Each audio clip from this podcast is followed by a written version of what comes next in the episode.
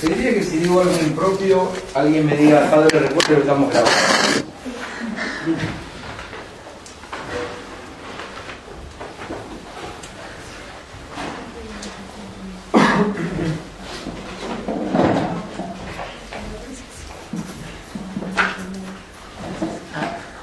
Bueno, mi nombre es Carlos Soy sacerdote católico con una particularidad.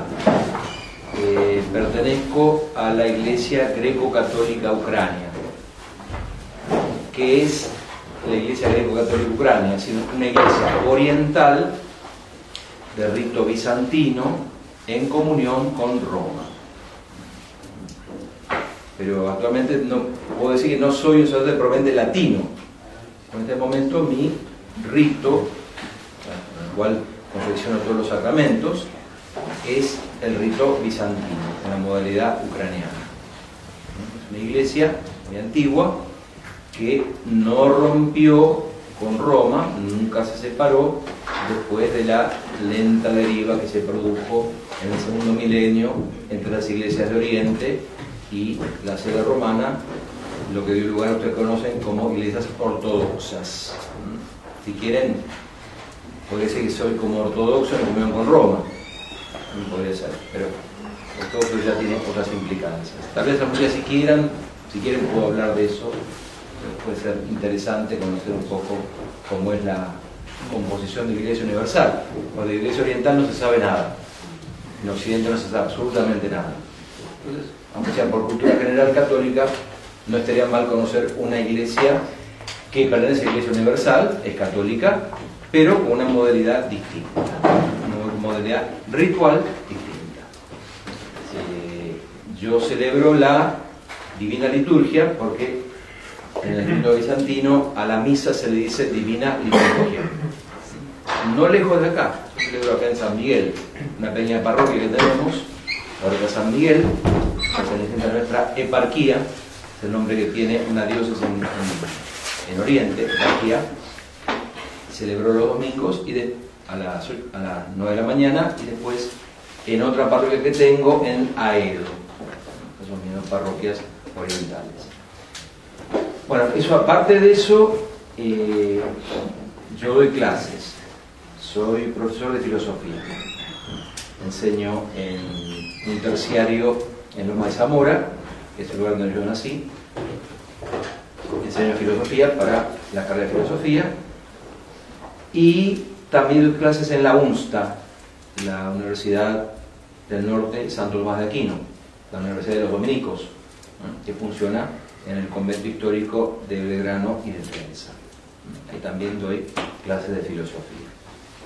Y bueno, previamente a todo esto, a ser profesor de filosofía y a ser sacerdote, yo me recibí licenciado en física.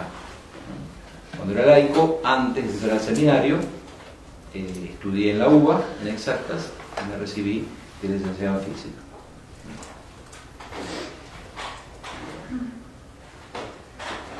Esta, esta charla o conferencia la vengo dando desde hace muchísimo tiempo, 20, 25 años, tema que siempre me interesó y en general la he dado en, en ambientes católicos, no siempre, pero por razones que van a quedar más claras al final de la exposición. O sea, ¿por qué me dediqué a esto? Primero como laico, esto lo daba incluso antes de entrar al seminario, y bueno, reforcé eh, por motivos pastorales, apostólicos, quieren llamarlo así, al ser sacerdote. Pero eso va a quedar poco más claro al final de todo.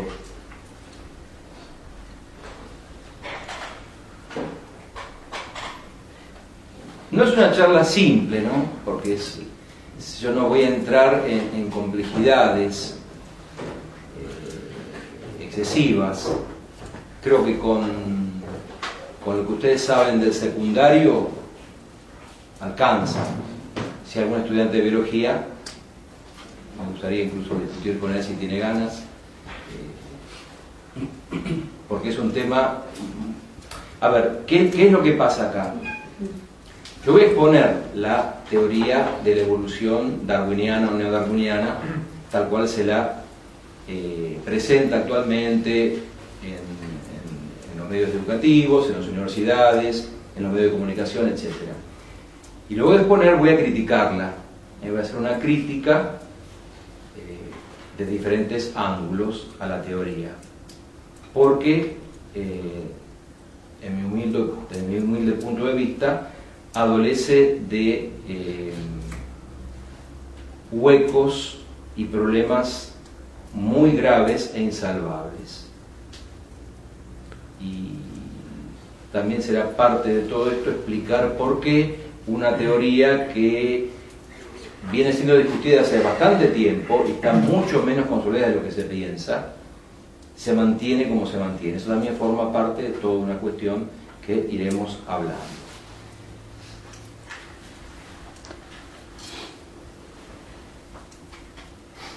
Sabemos que el origen de la teoría de la evolución se remota al siglo XIX, cuando en el año 1859 un naturalista inglés, Charles Darwin, luego de un viaje alrededor del mundo en la corbeta Beagle, escribió un libro que causó realmente una conmoción en el campo de las ideas, el origen de las especies. Darwin, es interesante saberlo, eh, estudiaba para ser clérigo anglicano, estudió en Cambridge.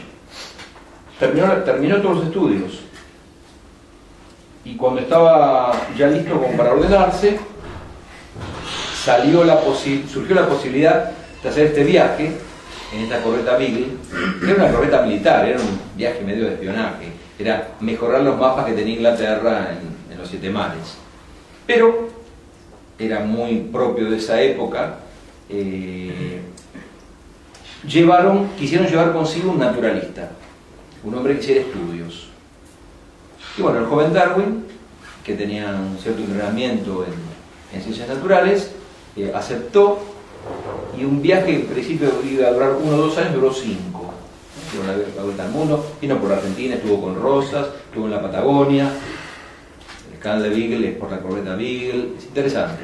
Eh, Darwin estuvo bastante tiempo acá en la Argentina, vio a los gauchos, vio a los zonas, remontó el río Santa Cruz, o sea, no, no aguas abajo, sino aguas arriba con sogas, ah, con todas las dificultades que tenía un verdadero turismo aventura de aquella época, ¿no? que era con, medios mucho, mucho menores que los que nosotros tenemos en la actualidad. Bueno, Darwin llevó eh, una cantidad de material para, para, realizar estudios, papel de sobra, y bueno, hizo una cantidad de observaciones muy importantes eh, en todo el mundo, porque dio una vuelta al mundo, y años después, porque la idea fue madurando en él lentamente, muy lentamente, eh, se dieron las condiciones como para que él escribiera el libro. De, hecho, él se, vio, se vio apurado a escribir el libro porque Wallace, otro naturalista, mucho más joven que él, publicó un artículo con la misma idea de él. Y entonces él dijo, bueno, tengo que publicar mi libro, ya lo tenía listo, porque si no me, me roban la idea. Entonces, viendo la publicación de Wallace, él se decidió a publicar el origen de las especies. ¿Qué es lo que Darwin pretendía en este libro? Pretendía dar una explicación racional y natural acerca del origen de todos los seres vivientes sobre la faz de la Tierra, tanto vegetales como animales. También postulaba un mecanismo por el cual habrían aparecido todas las especies vivientes. Lo llamó selección natural. Sea, quedó el término acuñado para siempre.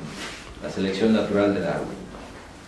Él llega a esta idea de selección natural partiendo de la observación del modo en que procedían los criadores de ganado en su Inglaterra natal. Observó cómo los criadores de ganado bovino, vino, quino, etc., por medio de cruzas convenientemente elegidas, habían logrado una gran variabilidad dentro de las especies. Si uno piensa, por ejemplo, en los perros, por medio de cruzas convenientemente elegidas, uno puede obtener desde un chihuahua hasta un gran danés y toda la variedad de razas de perros que conocemos, o caballos, bueno, desde un percherón hasta un petizo de, de falabella, ¿eh? los que tienen el tamaño lanzado de un perro. En consecuencia, Darwin postuló que la naturaleza obra como un gran criador, no creador, sino criador. A la manera de los gentleman farmers ingleses, la naturaleza también había perfeccionado características de los individuos hasta lograr la diversidad de especies diferentes que vemos en la actualidad. consecuencia, Darwin acuñó otro concepto paralelo que tuvo una enorme repercusión incluso desde el punto de vista social. El tema de supervivencia del más apto. La aptitud, fitness, survival, of the fit, supervivencia del más apto. La naturaleza favorecería el desarrollo de los caracteres propios de los individuos más aptos. O sea, todos tenemos idea de esto porque de un modo u otro ha sido vulgarizado en los programas de televisión en la lucha por supervivencia, por ejemplo, la gacela más rápida va a escapar del acecho del león. Bueno, al escapar viva, va a transmitir esa velocidad, esa aptitud que tiene a su descendencia, que entonces estará más capacitada para en el futuro también escapar al acecho del león. Los que no escaparon fueron comidos y no dejaron descendencia. Así de simple. Y lo mismo con cualquier tipo de ser vivo. El más apto en la lucha por la supervivencia transmitiría esa aptitud, fitness, a su descendencia. Con el correr de millones y millones de años, o sea, un tiempo suficientemente prolongado, pequeñas divergencias irían amplificándose hasta producir todos los seres vivos que conocemos en la actualidad. La selección natural sería entonces el mecanismo por medio del cual aparecerían los seres vivos. El mecanismo concreto que Darwin propuso para explicar la aparición de los seres vivientes. Pero Darwin no tenía suficiente base biológica para hacer estas afirmaciones. Pero paralelamente a su investigación tiene lugar un descubrimiento revolucionario, el de las leyes de la herencia y el Comencio de la Genética, realizado por un monje agustino moravo, el padre Gregorio Mendel, quien en la misma época que Darwin publicaba El origen de las especies, o sea, entre 1856 y 1864, realizó una serie de eh, experimentos con porotos, con guisantes, y descubrió las tres leyes de la herencia la herencia mendeliana. O sea, el modo en que se transmiten los caracteres específicos de los progenitores a su descendencia. O sea, cómo yo tengo un perro blanco y un perro negro. Bueno, cómo va a ocurrir las diferentes generaciones que se distribuyan el blanco y el negro. Va a haber moteados. Bueno, eh, Darwin descubrió eso y descubrió algo muy, muy importante. Y es que los caracteres se transmiten eh, discretamente, no en forma analógica, sino digital. O sea que había unidades de información al ser vivo a un nivel que en esa época la ciencia no podía acceder, pero que se manifestaba por el modo en que los caracteres se transmitían a la descendencia. Esa es la genialidad del momento de Mendel. O sea, descubrió algo del interior del ser vivo por lo que ocurre afuera. Lo notable es que Mendel publicó esto en una revista del pueblo, la, revista de, la Posada.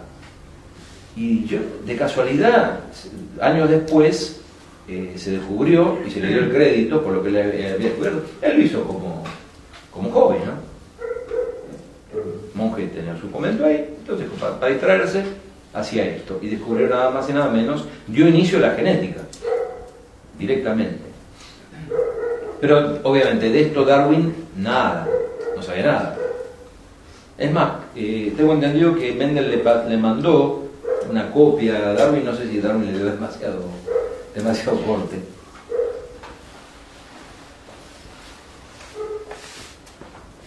Siglo XIX, Darwin y Mendel. Siglo XX, entre 1930 y 1940 surge la teoría definitiva de la evolución llamada neodarwiniana o sintética. Neodarwiniana porque es, un perfeccionamiento de la teoría original de Darwin, como vamos a ver ahora. Ocultándole los descubrimientos de la genética moderna.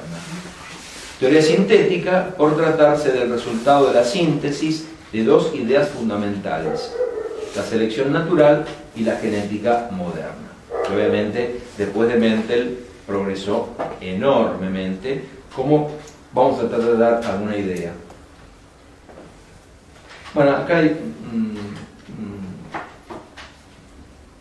hay que detenerme para decir algo importante. Yo estoy convencido que es posible eh, explicar de una forma cualitativamente correcta, explicar a una persona de inteligencia normal y, formación normal eh, en qué consiste la mayor parte de las teorías eh, científicas. Digo cualitativamente, o sea, obviamente no vamos a entrar en detalles, no vamos a entrar en lo menudo, en lo más específico, no vamos a empezar a hacer números, ni ecuaciones, ni, modelos complicados. Pero yo creo que se puede dar una idea genérica, eh, correcta, cosa que la gente pueda tener idea de qué se está hablando. Pues no hay nada peor, y lamentablemente la, ciencia moderna abusa de eso, de presentarle las cosas a la gente de un modo absolutamente enigmático e imposible, de tal modo que el ser humano común tiene que asentir de una, de, una manera cuasi religiosa a lo que es el científico y tomar como palabra revelada lo que está diciendo, porque él no entiende nada y no puede juzgar lo que le están diciendo. Bueno, yo creo que es posible juzgar y darse cuenta qué está pasando y poder llevar, digamos, al nivel de sentido común teorías muy complicadas. Yo estoy convencido de eso. Y de hecho trato de hacerlo con esto, con el Big Bang, con el bosón de Higgs, que son unas charlas que he dado, ¿no? Hasta cierto punto, me acuerdo un día que dije esto y una señora después de la abuela me dice, mire padre, yo creo que no soy de inteligencia normal porque no entendí nada. bueno, no se preocupe, sigue intentando. no, lo que le pasó fue lo siguiente. Ella estuvo en la charla y entendió o creyó entender me fue a la casa y los hijos preguntaron, ¿nos contás qué dijo? Y no sabía decirlo. Eso, es, otro paso. Uno puede entenderlo, pero como no tiene los elementos, puede no ser capaz de transmitirlo adecuadamente. Obvio.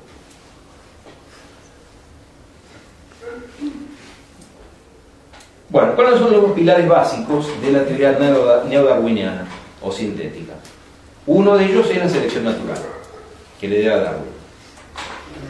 Y el otro es, diríamos, el motor de la evolución, lo que da su razón de ser a todo el proceso, las llamadas mutaciones aleatorias.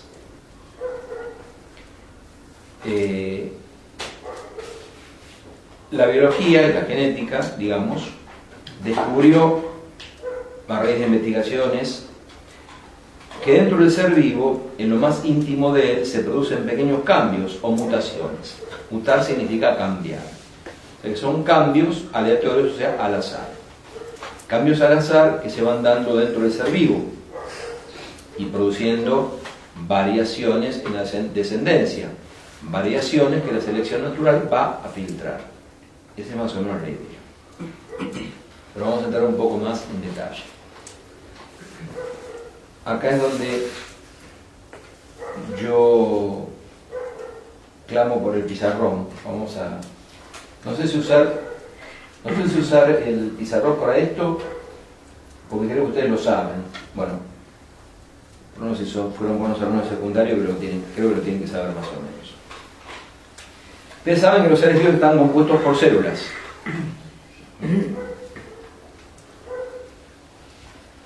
Interesante cuando uno explica ciencia, es muy importante explicar cómo se llegó a conocer las cosas. Ahora no voy a hablar de esto, esto no es sobre una conversación sobre la célula, pero es interesante saber el tiempo que llevó descubrir que había células.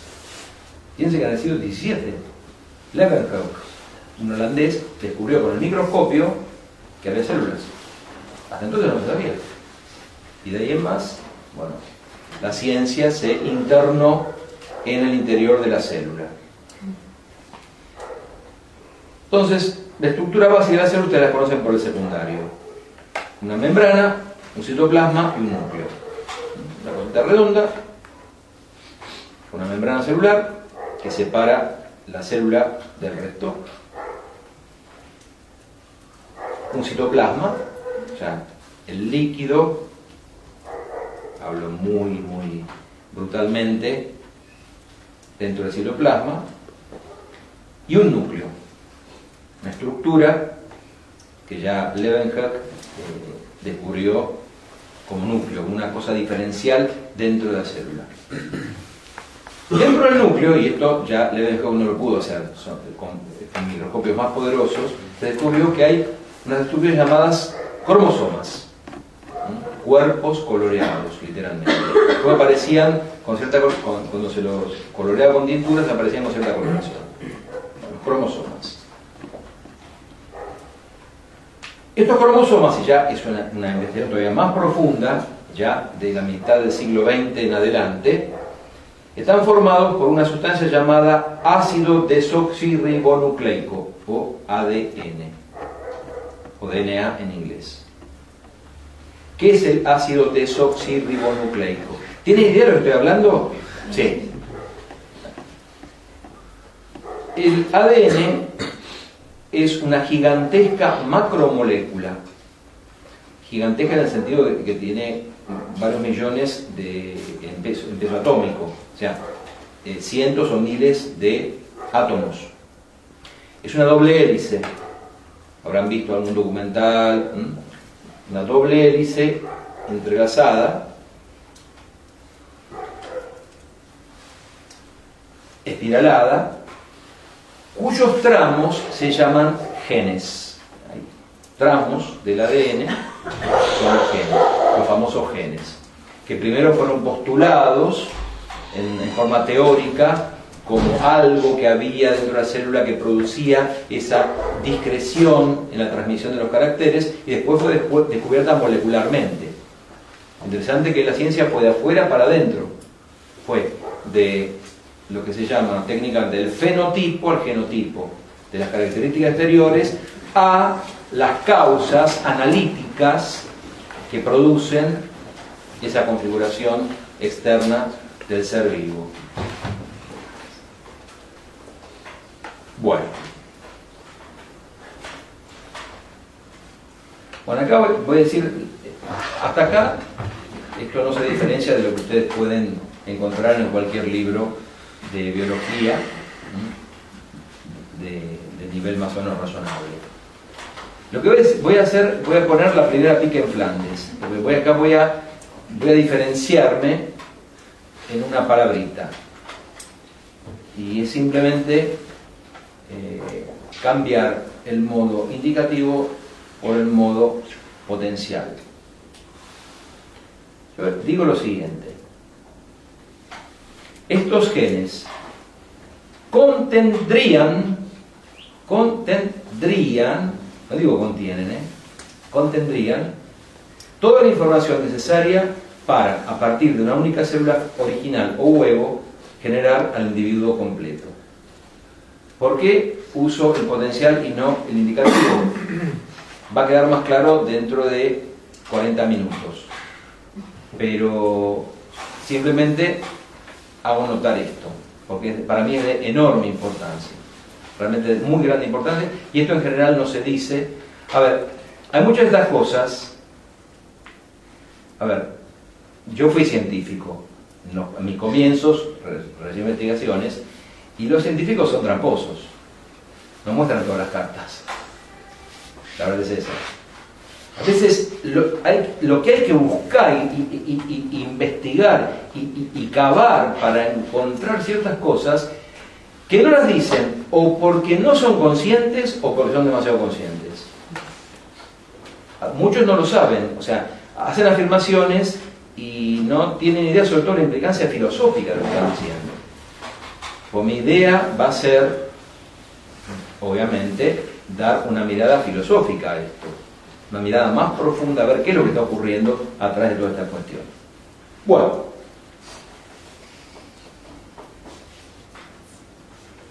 ¿y qué importancia tiene todo esto? Importancia enorme, en este momento está ocurriendo en, todos nosotros. Las células del cuerpo se dividen permanentemente. En este momento están dividiendo miles de células de nuestros cuerpos. Un proceso natural, vegetativo de los seres vivientes. ¿Cómo se divide una célula? Para dividirse la célula se divide, se parte la membrana, se divide el citoplasma, pero previamente a eso se divide el núcleo. Y previamente a eso se dividen los cromosomas. Y previamente a eso, el ADN separa sus dos hebras y hace una copia perfecta de sí mismo. O sea, la doble hélice sería, esto, pasa que esto no lo puedo dibujar ni siquiera figura el pizarrón, porque hay que dibujar en, 3D muy bien y no me da para hacerlo. Pero creo haberlo visto algún programa. Es como una escalera de caracol, doble, entrelazada. Bueno, las dos hebras se separan. Se van separando y cada una saca una copia de sí misma y vuelve a restaurar la doble helicidad. ¿Mm? Esto ocurre automáticamente dentro de la célula. Automáticamente es un mecanismo, vamos a ir hablando mucho de estos mecanismos increíbles. Permanentemente ocurre esto. Bueno, entonces, se divide el ADN, se dividen los cromosomas, se divide el núcleo, se divide el citoplasma, se divide el, la membrana, se dio la célula. Es el proceso de división celular. Pero es capital, la clave de todo es la división del ADN. La autoduplicación del ADN.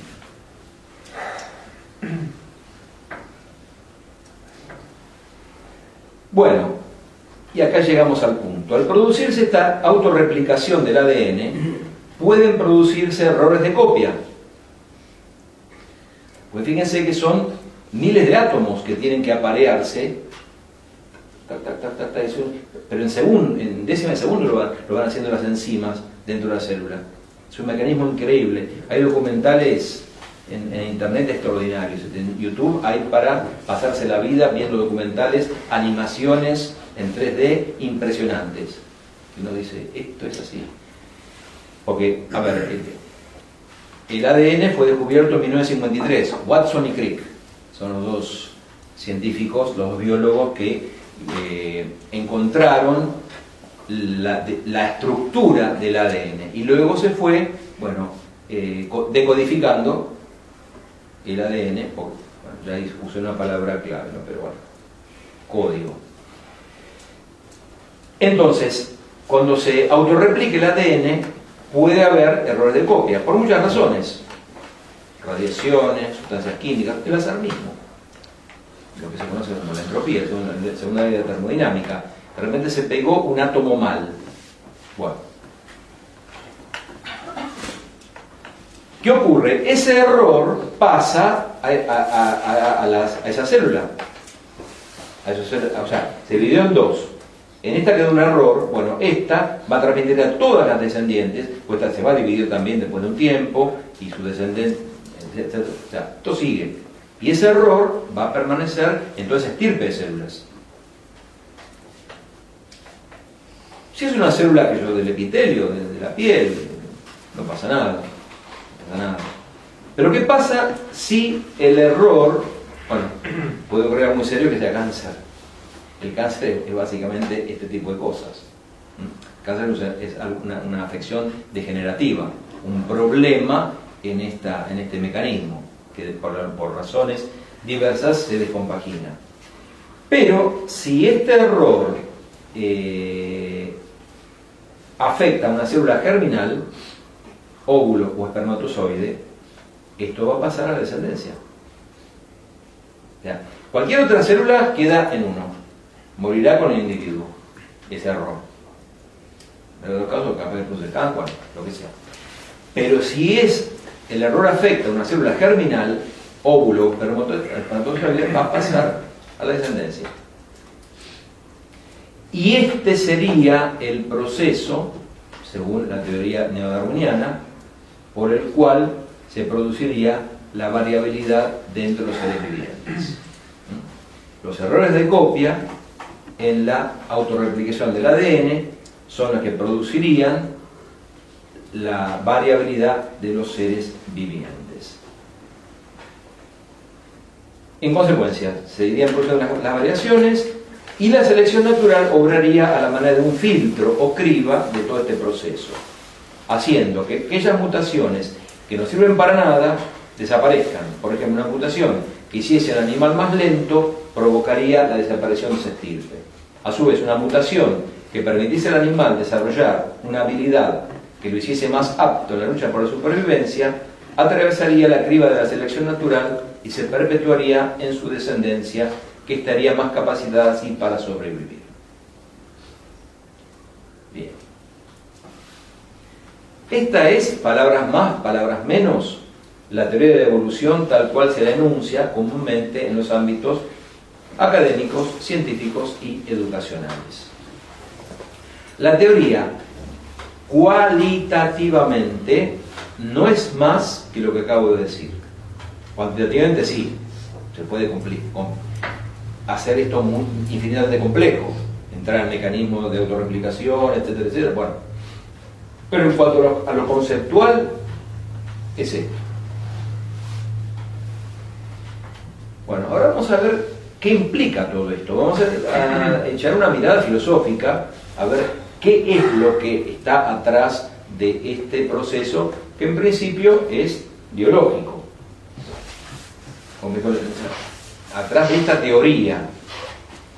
en primer lugar, implica la idea de cambios lentos y graduales, regidos, si se puede decir así, solo por el azar, o sea, la casualidad. Darwin hizo suya explícitamente la antigua frase natura non facit saltus. La naturaleza no da saltos. La continuidad.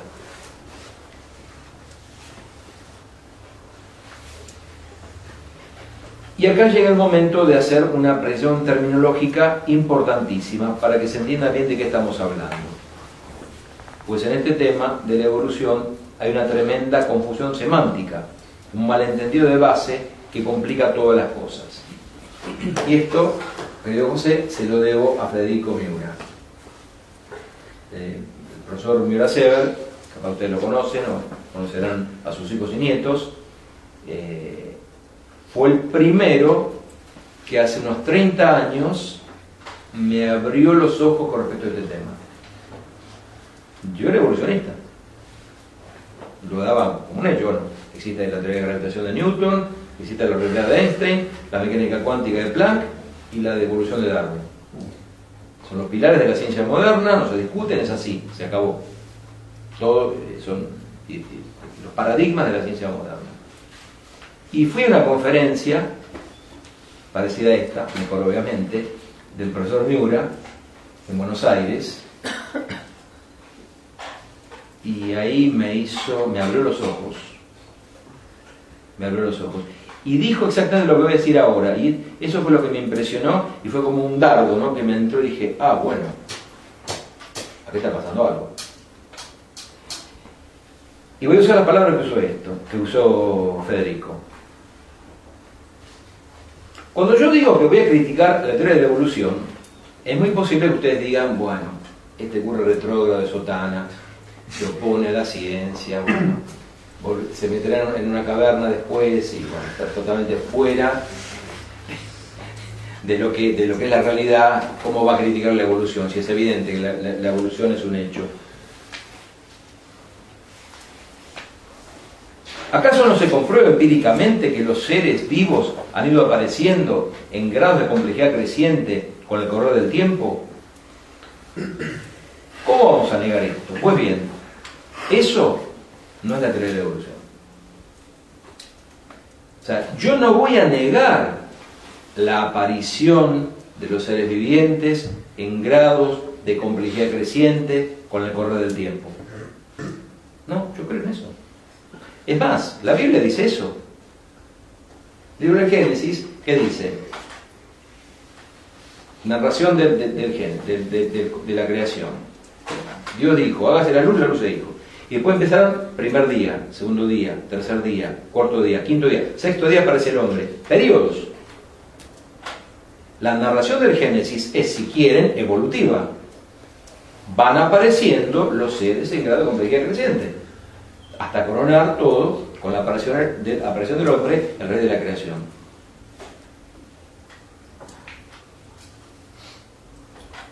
Es más, si uno interpreta la palabra hebrea yom, que la que aparece en el texto, no como día, sino, no como día de 24 horas, sino como periodo indeterminado, como de hecho aparece en el, hebreo del, Antiguo Testamento, yom es periodo de tiempo.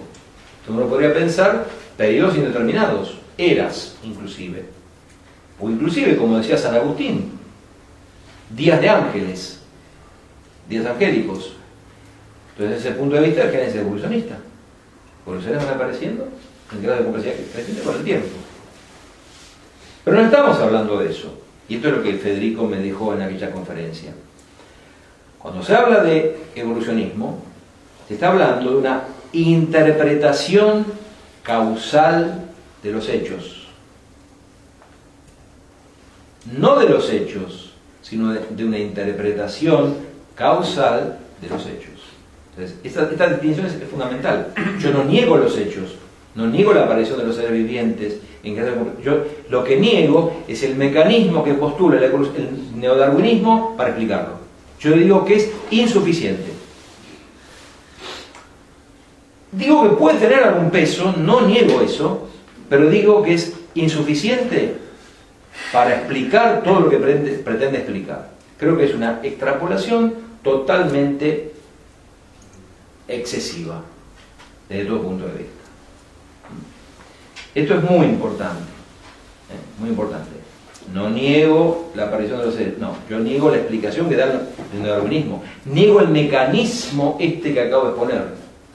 O sea, niego que este mecanismo que yo acabo de exponer sea el responsable de la aparición de todos los seres vivientes. Y acá empezamos a centrar más la cosa. Les aclaro que estamos calentando motores recién. ¿eh? No sé. No sé hasta qué hora seguiré, pero bueno, ya me tirarán un ladrillo por la cabeza y ahí me calmaré. Bueno, y por otra parte es lógico esto de que los seres hayan aparecido de esta manera, porque antes que haya plantas tiene que haber minerales, y antes que haya animales tiene que haber minerales, o sea, es como eh, vegetales, es como que los géneros se van pidiendo unos a otros y se van como construyendo. ¿eh? Mineral, vegetal, animal, el hombre. Yo no puedo tener nombre si no, si no, hay, si no hay vegetales. El vegetal cumple una función, ustedes saben, importantísima por la fotosíntesis. ¿eh? Es el, el vegetal es el puente entre lo inorgánico y lo animal.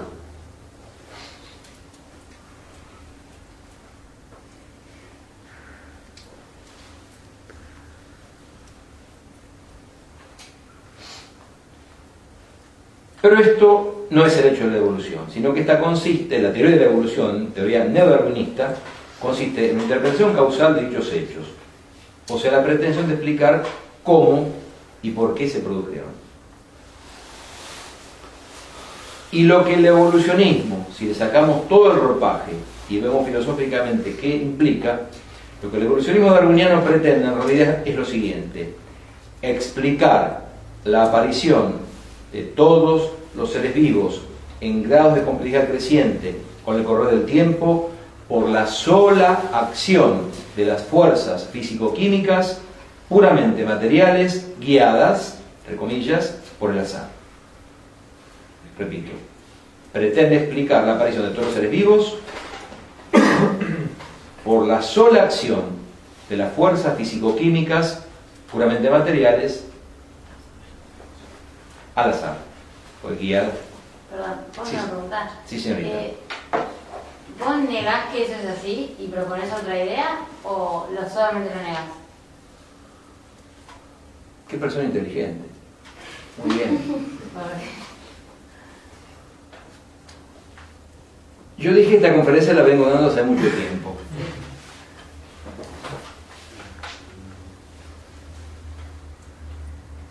En una, en una época, en la primera época, yo no, no proponía nada. Ahora tengo una idea. La voy a decir al final. Eh, muy bien, ¿eh? muy bien. Pero inicialmente yo simplemente negaba el darwinismo. O sea, por, por, por un principio muy, muy simple, ¿no? Es preferible confesar la ignorancia a dar una mala explicación, Pero, que supuestamente ¿por qué sería decir bueno. que es mala explicación? Bueno, Ah, no, no, falta. Faltaba. No, no, estamos empezando, ¿eh? No, esto recién empieza. ¿Cómo? Perdón. Esto recién Ah, empieza.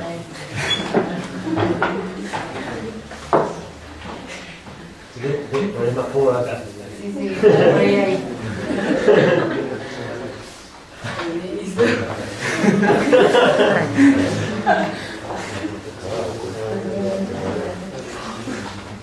Otra aclaración. En general se presenta el evolucionismo diciendo que el hombre desciende del mono. Esto después Darwin se ocupó del tema, escribió algún libro sobre eso. Pero vamos a hablar muy, al- muy pasar del hombre, del tema del hombre. Por una razón muy simple. La crítica que voy a realizar se referirá al evolucionismo en bloque. Si demuestro que el evolucionismo tal cual se nos lo presenta es falso o, incompleto, o que no es capaz de explicar perfectamente la aparición de ningún ser vivo por la sola acción de las fuerzas físico-químicas al azar, el caso del hombre es simplemente un caso particular, ya refutado, con el agravante de que en su caso estaríamos ante algo de otro orden que es la aparición de la espiritualidad y de la inteligencia racional.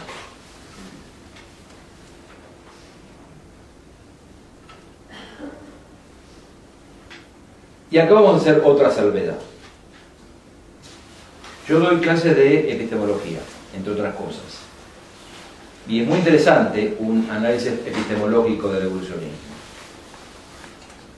Porque no cierra. No cierra ningún punto de vista. Bien, ahora voy a hablar de eso. El evolucionismo es una teoría científica única en el siguiente sentido.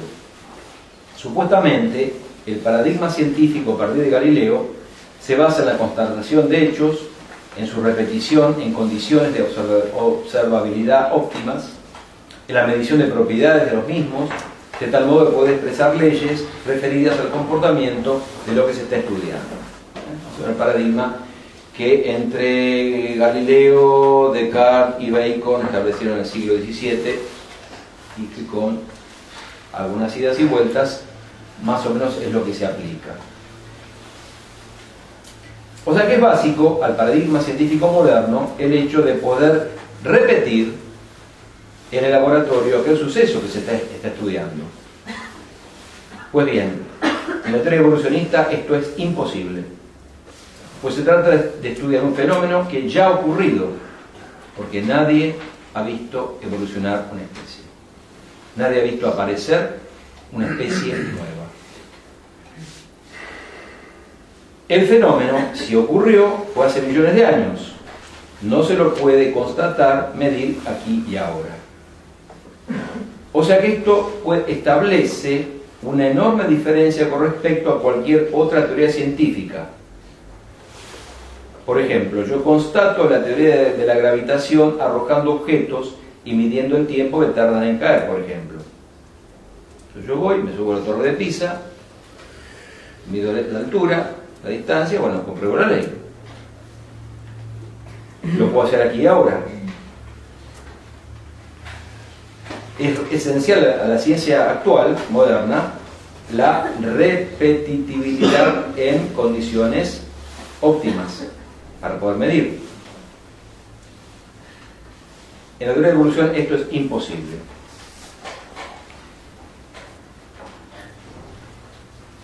Y esto da para mucho. Esto, esto yo me fui dando cuenta con el tiempo, lo que voy a decir ahora. ¿Por qué? Porque es una teoría acerca de los orígenes. Y acá, acá también cae el tema del Big Bang. Eh, yo doy una conferencia sobre Big Bang de hace mucho tiempo también. Y con el tiempo también me he dado cuenta que los científicos hacen afirmaciones excesivas. Porque, miren, una cosa es decir yo, a ver, eh, voy a detectar a ver si existe el bosón de Higgs, que fue lo que se detectó en 2013 en el CERN, en Suiza, esa partícula llamada partícula divina o partícula de Dios. Bueno, yo voy, armo el aparato ese de 8.500 millones de euros, pongo los superdetectores y bueno, sí, sí, no, aparece o no aparece. Tendría que tener esto, bueno, aparece esto, bueno, voy y mido. No hay demasiadas dudas.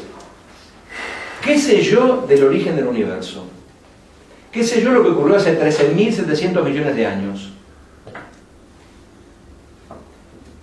Es una extrapolación.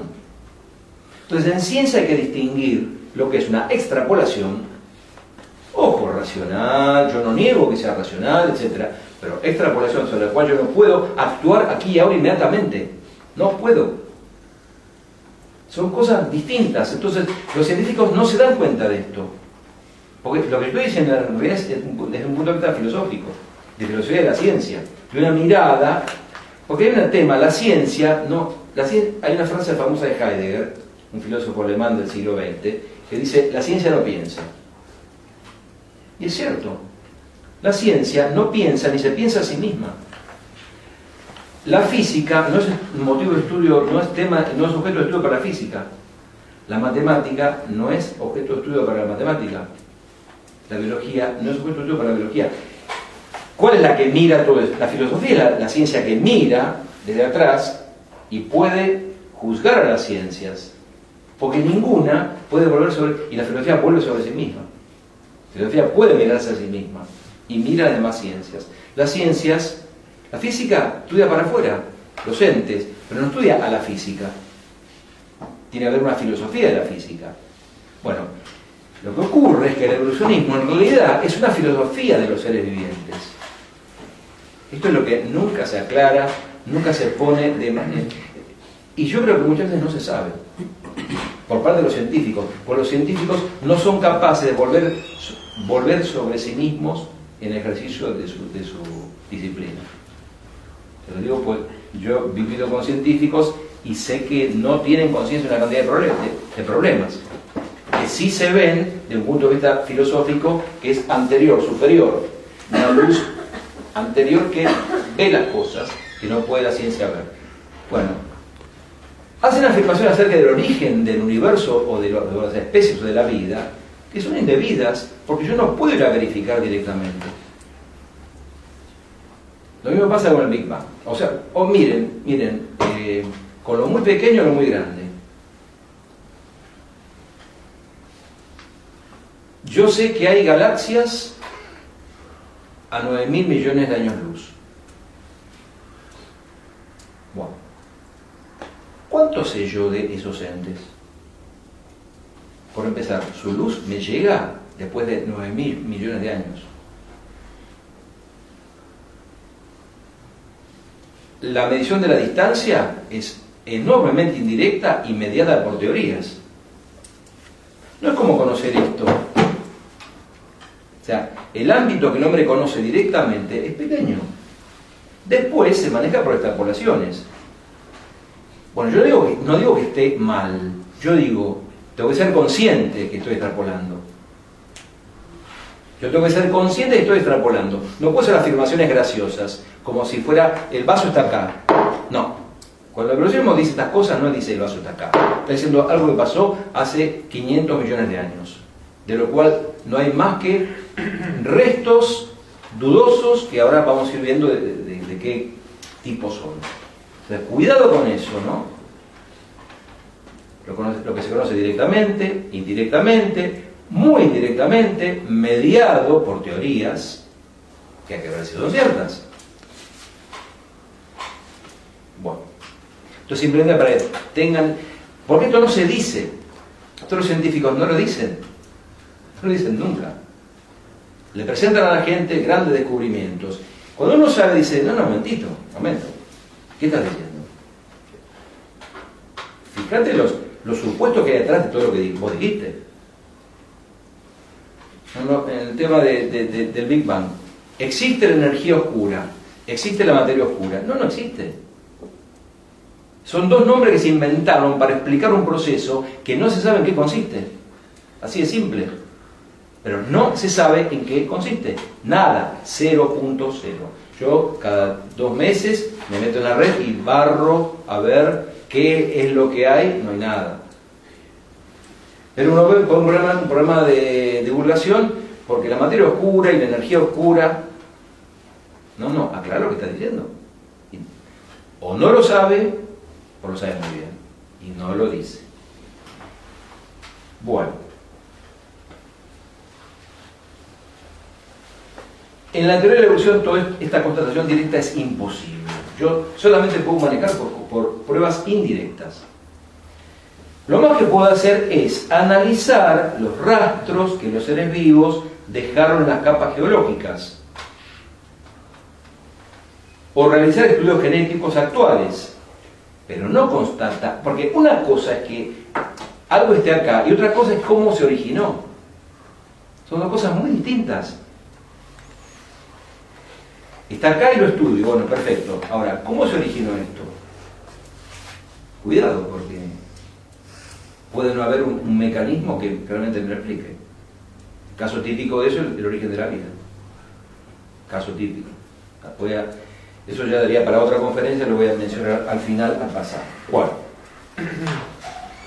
Vamos ahora a mirar al evolucionismo desde diferentes disciplinas. Desde disciplinas científicas y desde la filosofía. Aunque ya de hecho hice un, un encuadre primario filosófico de la cuestión. Paleontología.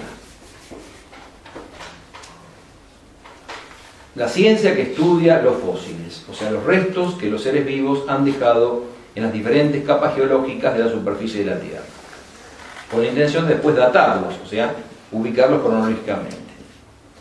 Eh, Darwin eh, convivió con los fundadores de la paleontología. Muchos de los eh, científicos que estaban, con él en Inglaterra, sentaron las bases de la paleontología moderna. La paleontología, Darwin era muy consciente de eso, daba algo así como la radiografía de la evolución, en los restos que van dejando los seres, que ya, que ya perecieron. Él mismo reconocía en su época que la ciencia paleontológica no apoyaba su teoría, pero, como les digo, estaba estaba en pañales la paleontología. Entonces dice, bueno, esta ciencia que recién ahora comienza, eh, cuando se desarrolle, va a dar el sustento empírico a mi teoría. No, tenía dudas En consecuencia, Darwin, apostando a futuro, creó otro concepto que luego se hizo famoso, el de eslabón perdido. ¿Mm? Los famosos eslabones perdidos.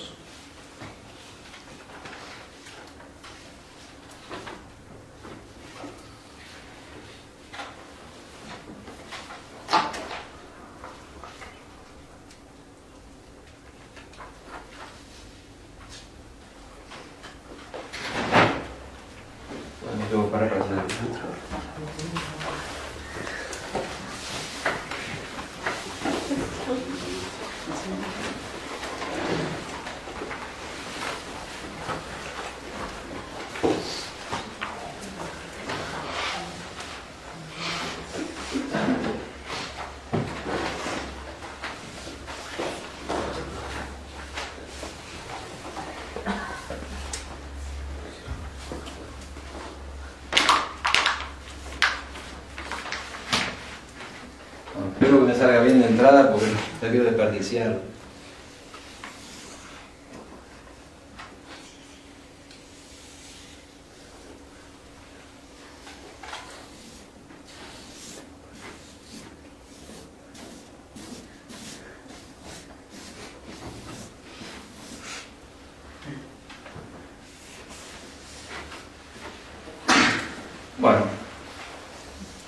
en el origen de las especies de Darwin hay un dibujo más o menos de este tipo. Sería como el árbol genealógico de los seres vivientes. Partiendo de un ser muy muy simple, hace, pónganle, no sé, mil millones de años, por selección natural, irán apareciendo interconectados todos los seres vivientes que nosotros conocemos. Este es el dibujo que pone, pone Darwin. Suponía esto. Vamos a hacerlo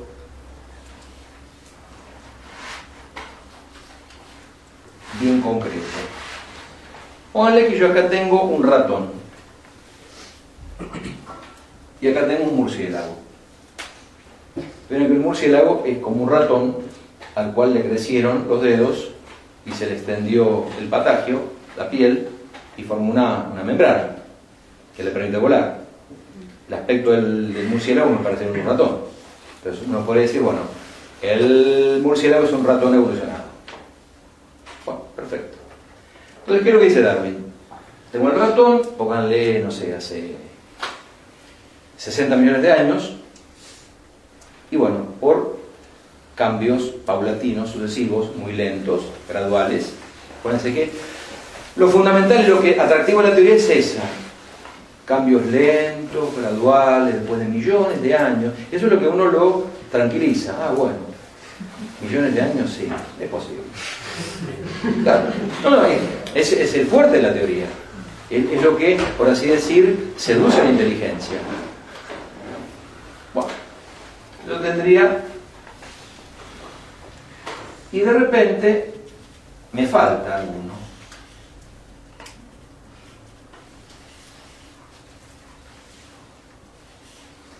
Lo que están punteados en eslabones perdidos.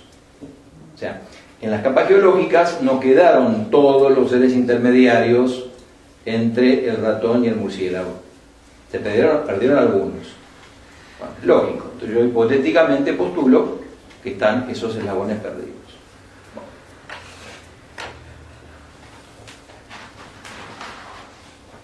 Bueno, esto era el wishful thinking de Darwin, lo que él creía que se iba a encontrar. Bueno, voy a dibujar acá qué es lo que realmente se encuentra.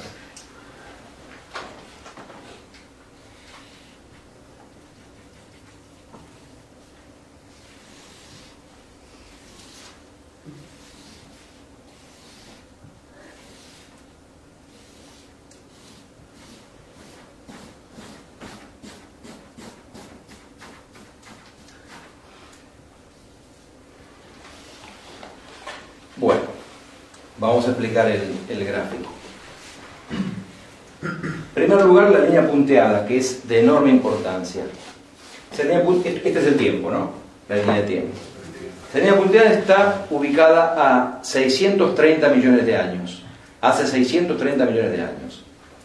Es la llamada era cámbrica. ¿Y qué particular tiene la era cámbrica? Bueno, algo que eh, el darwinismo no sabe qué hacer, o sea, no puede responder a esto. Para mí esto bastaría para desterrar la teoría. Esto alcanza, pero hay mucho más. Pero esto es determinante. Resulta que en la era cámbrica, si uno se mueve en una franja de 10 millones de años más o menos, de acá para acá hay algas, hay unicelulares, hay seres muy simples.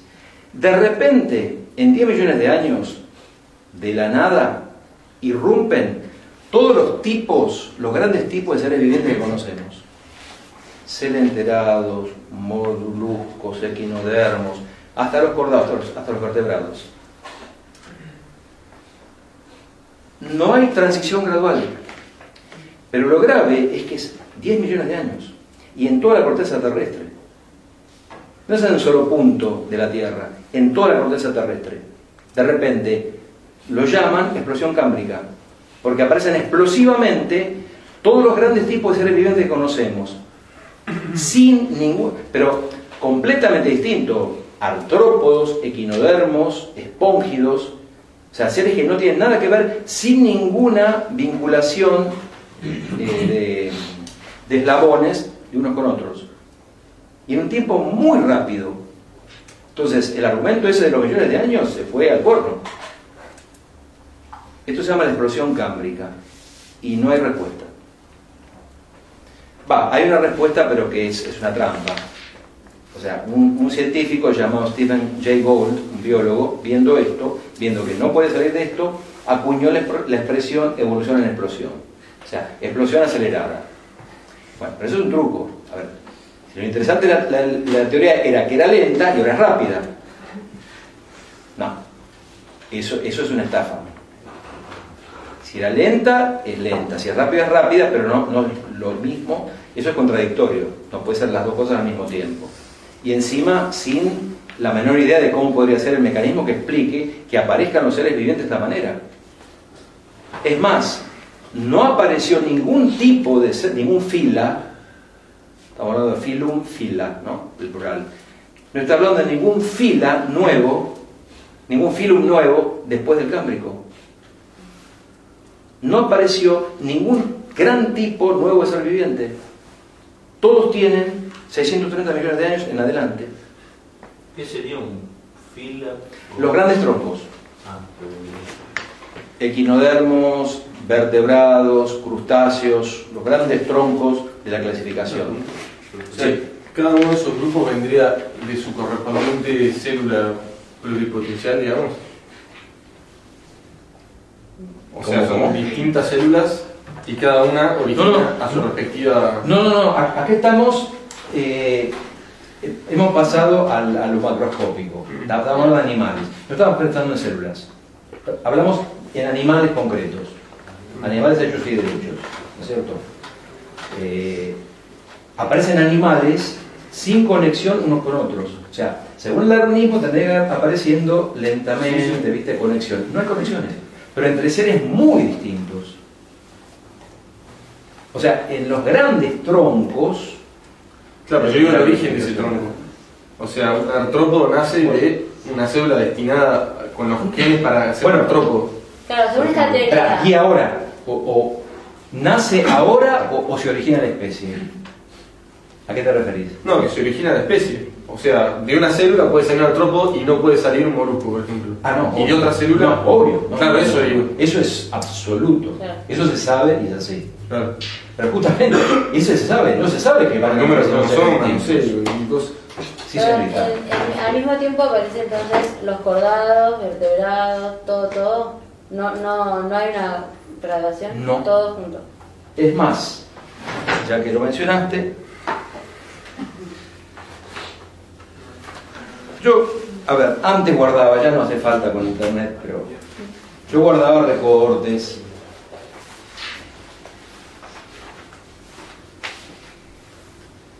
Esto es Clarín, que en este caso no mintió, del 12 de diciembre de 1995. Así que la mayor parte de ustedes no estaban. Nosotros sí, ¿no es cierto, Vázquez?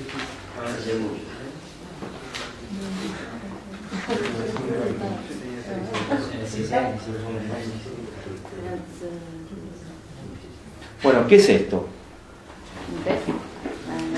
La aparición del Yunnan Song. Nada, no sé lo que es. Nada. A ver. eh, dice así: el antecesor de los vertebrados fue encontrado en China. Los paleontólogos lo bautizaron Yunnan Song, porque se encontró en Yunnan. Vivía en el agua, medía menos de 40 milímetros.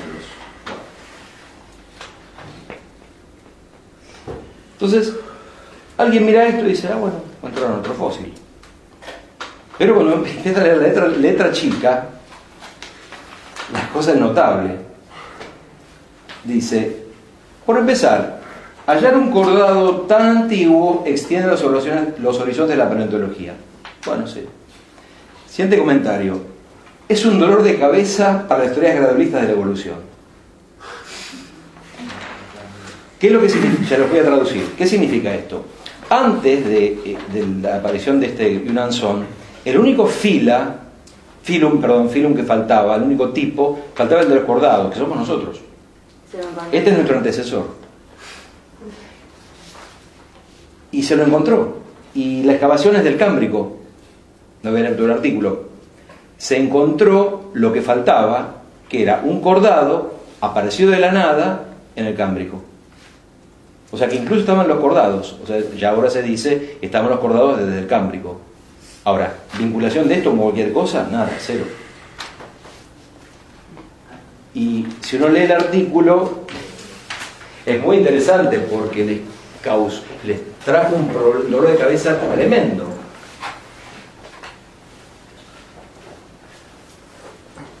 Dice así.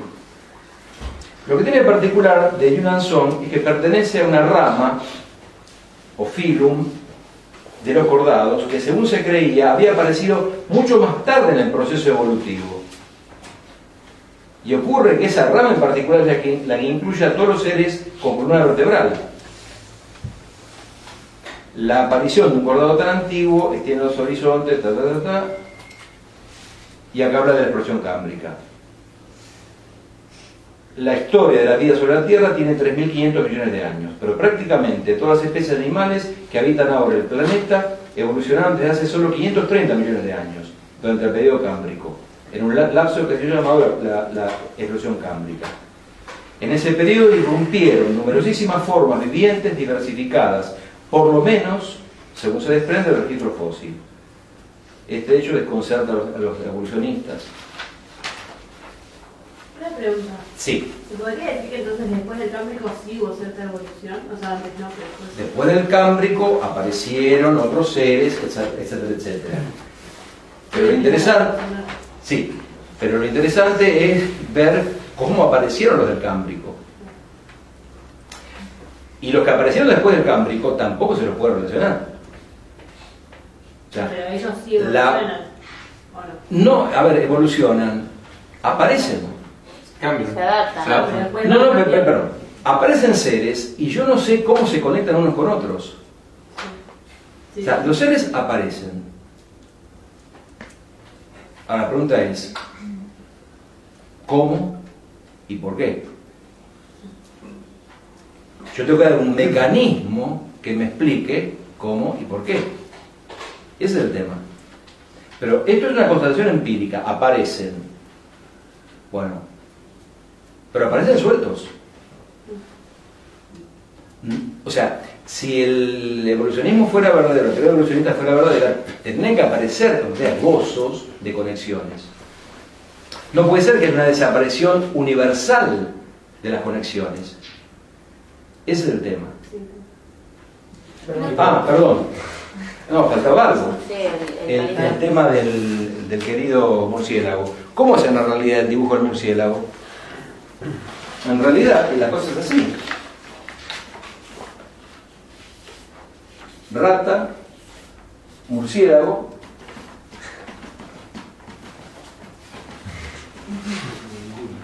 No hay nada.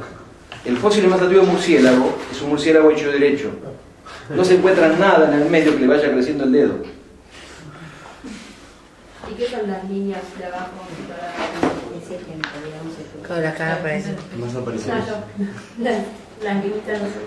Las líneas. Las abajo. Más abajo. Estas Esas aparición de seres vivientes. Después.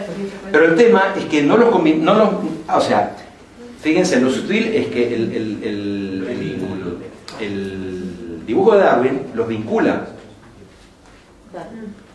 En la realidad no aparecen vinculados. O sea, la vinculación es hipotética y es, por- y es parte funcional de, la- de la teoría, es parte de la teoría. Aparecen en la misma etapa geológica los de la derecha. ¿Cómo? Aparecen en la misma etapa geológica todos los de la derecha en el mismo año, en la misma franja del año, como hacen en el Cámbrico. Eh, ¿A qué te referís? Los que aparecen más abajo, aparecen todos No, no, no, a no. la misma edad. El tiempo va para allá. No, no, no, no. Esta, esta es la época actual. Van apareciendo. Piensen, piensen lo siguiente, que, que en, las, eh, en los estratos, cuanto más profundo, más antiguo. Más, al, más cerca de la superficie, más, moderno. Entonces yo puedo ir datando. Entonces, en base a eso después se arman los dibujos. Pero el tema es que en la realidad no se pueden vincular. ¿Y el, el único palito que dibujaste en la primera parte? El tiempo. No, no, no. Ah, está mal. Ah. No, no, no, no, no. No, no, perdón. El palito ese de tiempo. Da una, da una flecha. No, No, eso vegetales. Este este. Vegetales, dijo, ¿no? No, no, esto algas sería- Simples. Porque podría ser uno que, bueno, Para que se parezca un poco más al del pobre Dani. Ah, bueno. Para que tenga una idea de familia. Bueno, no hay nada. No había nada, Sí, nada, hay, nada, hay seres muy antiguos, pero unicelulares, simplicísimos. Incluso la, la cé- célula procariota, la cé- célula anterior a la nuestra. Sí, pero ¿cómo responde el evolucionismo a esto? O sea, ¿por qué se sigue planteando la teoría como desaparición gradual y lenta? ¿O por qué hoy en día se sigue conociendo así? Si... Bueno, yo voy a tratar de responder eso al final. Pero sí, porque uno tiene que preguntarse eso. Es obligatorio. Voy a tratar, una vez que haya hecho toda la exposición completa, voy a tratar de, hacerme esas preguntas. Claro, pero no, no es que esto se niegue de lo científico, sí. A ver, se afirma pero no se sacan las consecuencias. O sea, eh, todo es el tenor del artículo que leí. Ah, sí, es un dolor de cabeza. Bien, gracias. No, a, a mí me sorprende a veces eso, ¿no? Lo mismo pasa en el Big Bang. Sí, tal cosa, sí. La materia que conocemos es simplemente un 4% de lo que detectamos en todo el universo. El 96% restante no sabemos a qué obedece. El 96% restante. Entonces la, la- la física no puede responder por la dinámica del universo. O sea, desconoce el 96% responsable de la dinámica cósmica. Nada más y nada menos. Siendo que desde Newton creía que estaba en, en posesión de un mecanismo que permitía explicar la mecánica cósmica. No. Bueno, alguien se hace cargo o se preocupa mucho por eso. Yo- a mí me asombra eso.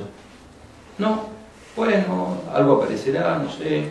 Le ponemos un nombre, Dark Energy, sí, Dark Matter. bueno. Postulamos, sí, los WIMPs serán neutrinos que tendrán masa. Pero conclusiones serias de lo que está pasando. Eh, ¿Había otra pregunta alguien? No o no me acuerdo si lo dijo. O sea, que no hay relación entre ninguna de las especies que están así y tampoco entre el, ese primer cordado y eh, cualquiera de ahora. O sea, Pasa que, a ver, la relación, yo entiendo, uno pregunta en forma evolucionista, uno le ha metido en la cabeza están relacionados. No, no, eso es lo que dice el evolucionismo. Que surgen natu- naturalmente uno del otro. Eh, antes no se pensaba eso. Se creía, que, se creía, bueno, no quiero adelantarme, pero es lo que va a aparecer al final con el tema de la religión y Dios. Pues lo que va a aparecer al final de todo esto es Dios. Te los adelanto. Si quieren pueden irse. Eh, claro, pero o sea, entonces no voy, voy, voy a, voy, a, voy, a, voy, a, voy a boicotear mi propio chiste. Y también empiezo a responderle un poco al caballero. Finalmente ocurre lo siguiente. Y sobre esto eh, hay una discusión con los católicos, pero bueno, yo voy a expresar lo que pienso y voy a tratar de fundamentarlo, obviamente. O la evolución o la creación. Non tertium datur. O la evolución por causas puramente naturales o la aparición de los seres vivos por causas sobrenaturales, más allá de lo natural. Finalmente va a terminar así la cosa. Se lo sabe antes. El chiste va a ser ese al final. Entonces uno entiende, ahí, cuando tiene esa clave entiende por qué hay reticencias. Sin ser eh, excesivamente conspiracionista, pero bueno. Eh, padre, yo, a mí me había cerrado una idea que usted había dicho. No sé quién postulaba que la naturaleza no da saltos, lo dice Darwin. el darwinismo. No, sí. Pero no, de alguna manera no implica una contradicción en lo que dice con la naturaleza no da saltos y lo que postula. O sea, lo que postula en cuanto a que si dicen que hubo una especie y de repente 10.000 años surge otra, Sí, pero gradualmente. Inconsecuente. No aparece un salto. No, Veo teniendo dedito. Bueno.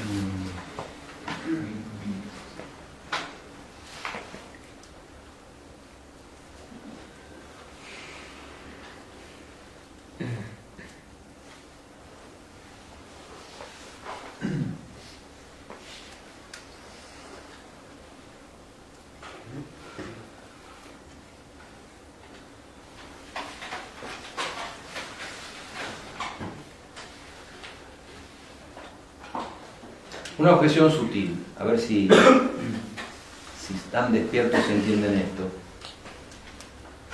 Si el gráfico de la izquierda, el darwiniano, fuese verdadero, el orden secuencial de aparición de los seres vivos sería el siguiente. Primero los individuos, luego las especies, luego los géneros, los órdenes, las clases y por fin los fila. O sea, la clasificación biológica en sentido ascendente. O sea, primero individuos muy parecidos, la- la- la- las diferenciaciones serían muy lentas, entonces las grandes diferencias aparecerían al final. O sea, los fila, los grandes troncos tienen que aparecer al final, no al principio. Pues se van diferenciando lentamente según la teoría evolucionista, ¿no?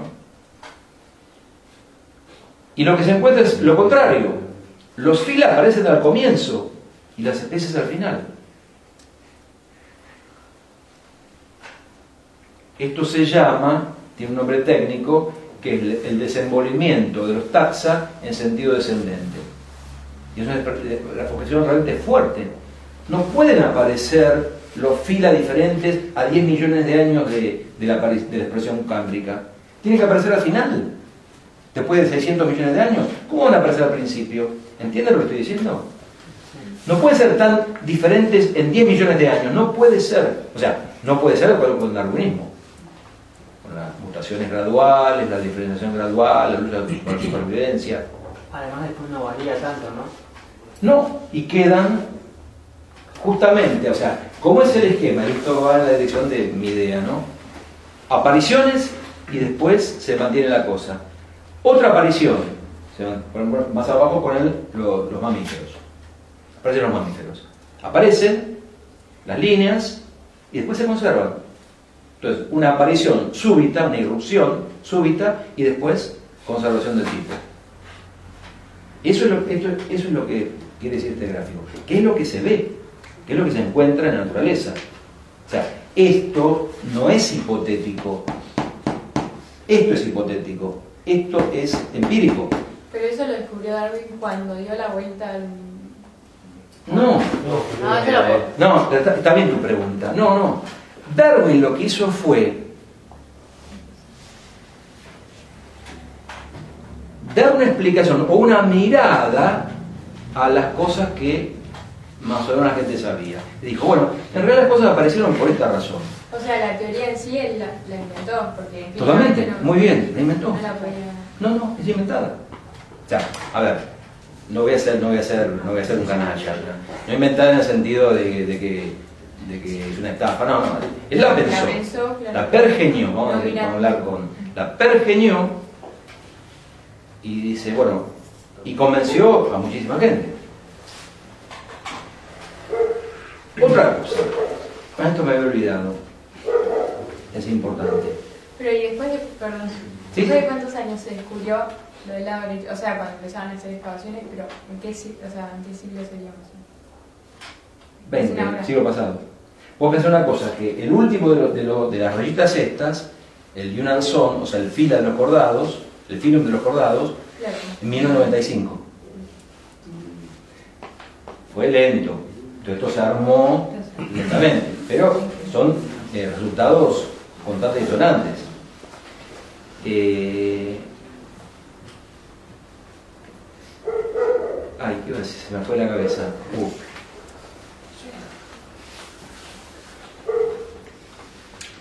Uy, era importante. Mm, Bueno, ya, espero que venga. Puede ser el tema de la teoría. El tema de la teoría. Claro, que él inventó. Estás explorando lo que yo último que dije, a ver si. Bueno, ya va a aparecer, era muy importante, pero bueno. Bueno, pasemos a la genética. Sí, Sí, eh, perdón, en la precámica entonces no se encontró nada de vida. ¿no? había vida muy, muy eh, simple. Algas, unicelulares, Y seres muy, muy simples. Y de repente aparecen hasta los cordados. Ah, es lo que se ve. Lo Digo, que se encuentra es que de repente aparece todo. un científico evolucionista no puede decir que todo lo que dice Darwin La cosa es así, para que tengan una idea. Yo estoy explorando, ¿no? Estoy excavando. Voy a 20 metros de distancia, que serán más o menos, ponle que 20 metros son 700 millones de años. Y se encuentran en una piedra algo que parece como un unicelular, eh, un resto ahí como de una alga, qué sé yo. Subo un metro empiezan a aparecer una cantidad de seres que no había nada abajo y de repente ta, explotó. Eso es lo que se encuentra. De repente está regado de seres. Bajo dos metros, nada, o cosas muy simples. ¿Se entiende un poco mejor? Otra pregunta. ¿Darwin no era creyente? Acá. Ah, son gente, son gente inteligente ustedes, ¿eh? Hay una serie de la BBC muy buena, que no me acuerdo ahora el nombre. Es una miniserie sobre eh, los cinco años en los cuales Darwin escribe el libro. Y lo que muestra la miniserie, es algo cierto, está bien representado, es la progresiva ateización de Darwin. Su engendro se lo comió. Darwin estudiaba para cura. Claro, por eso. Darwin iba a ser cura anglicano. Terminó los estudios, estaba entre los 10 primeros. Muy buen alumno. Y terminó ateo o agnóstico, no sé cómo terminó. ¿Y hasta el final sostuvo su teoría? Sí, no, absolutamente. Absolutamente. Entonces, ahí está el tema de la conexión del darwinismo con la fe, que es la razón por la cual yo destaco para esa altura del partido. A ver, yo estoy harto de esto. Yo, sinceramente, esto ya me cansó. Me parece muy claro y evidente, pero sé que hay que hacerlo. ¿Saben, ¿Y saben qué hay que hacer? A ver, yo no pretendo que ustedes acá salgan convencidos nada por el estilo. Yo lo que quiero es que piensen. La verdad. Quiero que escuchen de argumentos que nunca nadie les dio y se pongan a pensar. Nada más. Simplemente eso me interesa. O sea, darles elementos de juicio, como a mí me los dio Federico Miura hace 30 años, para pensar las cosas y ver las cosas. Porque es notable, porque uno agarra un, artículo evolucionista, yo ahora lo leo y me doy cuenta de todas las contradicciones. Una persona común, está bien, ojo entrenado, obvio. Una persona común lo lee y dice, ah, bueno, probaron nuevamente la evolución. No. Yo lo leo y me doy cuenta de las contradicciones. Me acordé, era muy importante, ahora, ahora que. Esto es muy, muy importante. Pese a todo lo que uno puede ver en televisión, en un congreso científico, de los científicos, sí, el evolucionismo, etc., el avispero está mucho menos tranquilo de lo que se dice. La realidad es la siguiente, después de 150 años, la teoría no está totalmente establecida, ni aceptada universalmente. De vuelta, esto raspando mucho. ¿Qué sé yo? Newton escribió los Principia Philosophiae Naturalis. En 30 años, todo el mundo aceptó la teoría de Newton. Hubo 30 años de discusión, carteo, que yo no sé cuánto, la acción a distancia, qué significa. De ahí adelante, teoría de Newton, indudable. Einstein, relatividad, hay cosas muy raras. 10, 20 años, discusiones grandes, ya se aceptó, se acabó. La mecánica cuántica, principio del siglo XX, eh, Planck, Bohr, Heisenberg, ya está, paradigmas establecidos. El darwinismo no está totalmente establecido pese a lo que parece. Y esto es lo que no se cuenta. Esto es, digamos, algo de, la cocina. Por ejemplo, el darwinismo se, aceptó inicialmente, sobre todo en los países anglosajones. Los países latinos no lo aceptaban. En Francia, eh, bien entrado el siglo XX, había escuelas directamente que no aceptaban el darwinismo, de ningún punto de vista. Y actualmente hay eh, una cantidad de científicos que tienen dudas, no aceptan, pero, y esto es algo que yo, bueno, reservaba para el final, ¿no? Son censurados. La comunidad científica ejerce un control draconiano, una inquisición absoluta sobre este tema. Y tengo amigos que han padecido esta inquisición. Si quieren, no me crean, busquen en YouTube Expelled, expulsados. Es un documental. Un documental sobre 20 científicos fueron expelled, expulsados de cátedras, de laboratorios, de universidades, de universidades por poner en duda el dogma darwin- darwiniano. Así como lo escuchan, ¿eh? Simplemente no me crean, vayan y vean, y, y vean los testimonios de gente que dice cómo lo echaron. O por ejemplo mi amigo Juan Manuel Torres, catedrático de epistemología en la UNCUYO. Miren lo que pasó, yo acá tengo el artículo. Él manda un artículo a Clarín. Un artículo tranquilo, en el cual ni siquiera pone en duda el darwinismo. Arrima otras teorías posibles. Al día siguiente llamó el pope de la epistemología argentina, que es Mario Bunge, desde Canadá, diciendo no le publiquen más nada de ese tipo. Y no pudo entrar en la Nación. Nora Ver, que es la que tiene la llave de los artículos científicos de la Nación, no. Se ejerce así la cosa, censura pura. Entonces, tanto la iglesia, casa de brujas, exactamente lo mismo. Exactamente lo mismo. Entonces, no se puede poner en duda el dogma darwiniano. ¿Y para qué quieren que nos, o sea, por qué tanta insistencia en que esté? Para sacar a Dios, bueno, sí, pero ¿qué, ¿cuándo? Tienen a- Eso es obvio, pero algo más. O sea, tiene que tener algo más. Da- dame, o ve- sea, dame 20 minutos más. Sé. Dame 20 minutos.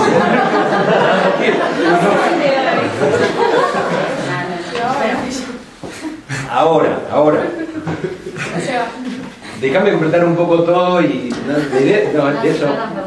No, no, no, no. Es un poquito la pregunta de él, o sea. Sí, ya, sí. No, no, es la pregunta de todos. A ver. ¿Cómo puede ser eso? O sea, la pregunta de ustedes es razonable. ¿Cómo puede estar pasando eso? O sea, no puede pasar eso. Es un disparate. Yo, enti- yo entiendo el asombro de ustedes, no puede pasar eso. ¿Cómo va a pasar? La ciencia es la ciencia. La ciencia se, rige por crite- criterios racionales.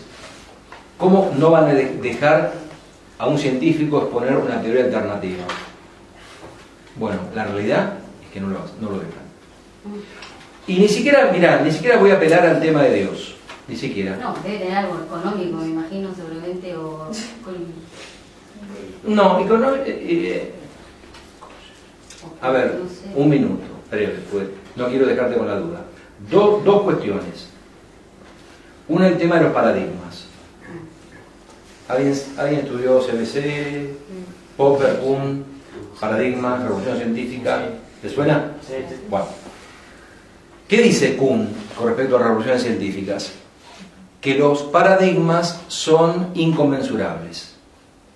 Entonces, cuando aparece un paradigma científico nuevo, se da de patadas con el otro paradigma. O sea, los científicos son terribles en ese sentido. Tienen su quintita, viene uno con otra cosa, afuera. Es una reacción natural del ser humano. Y es así, ¿eh? Esto está estudiado, Thomas Kuhn, un gran epistemólogo del, epistemólogo del siglo XX, estudió sociológicamente el tema. Y es así. Es más, él retoma una frase de Max Planck que dice, Planck decía, ¿cuándo se, a- se acepta una nueva teoría? Cuando murieron los defensores de la anterior. Ahora vienen todos los jóvenes nuevos. Cuando los viejos murieron. Pues los viejos no aceptaron nunca, ni van a aceptar. Se mueren, están en la tumba y recién ahí se puede empezar. O sea, hay una resiliencia al cambio muy grande. Parece increíble la ciencia, que no, no, créanme que es así. Se llama ciencia normal, lo explica Thomas Kuhn, está estudiado esto. Entonces, hay un mecanismo natural. Está el tema de la plata. ¿Sabes por qué la plata? No por, eh, por, por vil metal, por, por vivir eh, fastuosamente. Porque no te pagan los proyectos de investigación. Pues vos tenés que mostrar, por- al que te banca, vos tenés que mostrarle que lo que vas a hacer tiene, importancia. Vos tenés que venderte de algún modo. Tenés que vender tu imagen. O sea, el, ricachón que te, que te paga tiene que creer que lo que vos vas a hacer tiene algún sentido. Si no, tus proyectos mueren y no puedes investigar. Entonces, el paradigma de Darwin está muy bien armado ya y protegido, funciona. Entonces, pongamos plata en eso y no en cosas que, qué sé yo, que será lo otro. Y después, bueno, el tema ideológico que es el, el- el serio. ¿no? Pero hay, hay explicaciones naturales. ¿eh? O sea, hay que, hay que ver las cosas completamente. ¿Se entiende lo que estoy diciendo, no? Como dicen los yankees, the big picture. Bueno, la genética. ¿Qué hora es? ¿No? ¿Quién me pregunta? Diez y cuarto. ¿A qué hora los Pumas? Prometo que termino antes que jueguen los Pumas.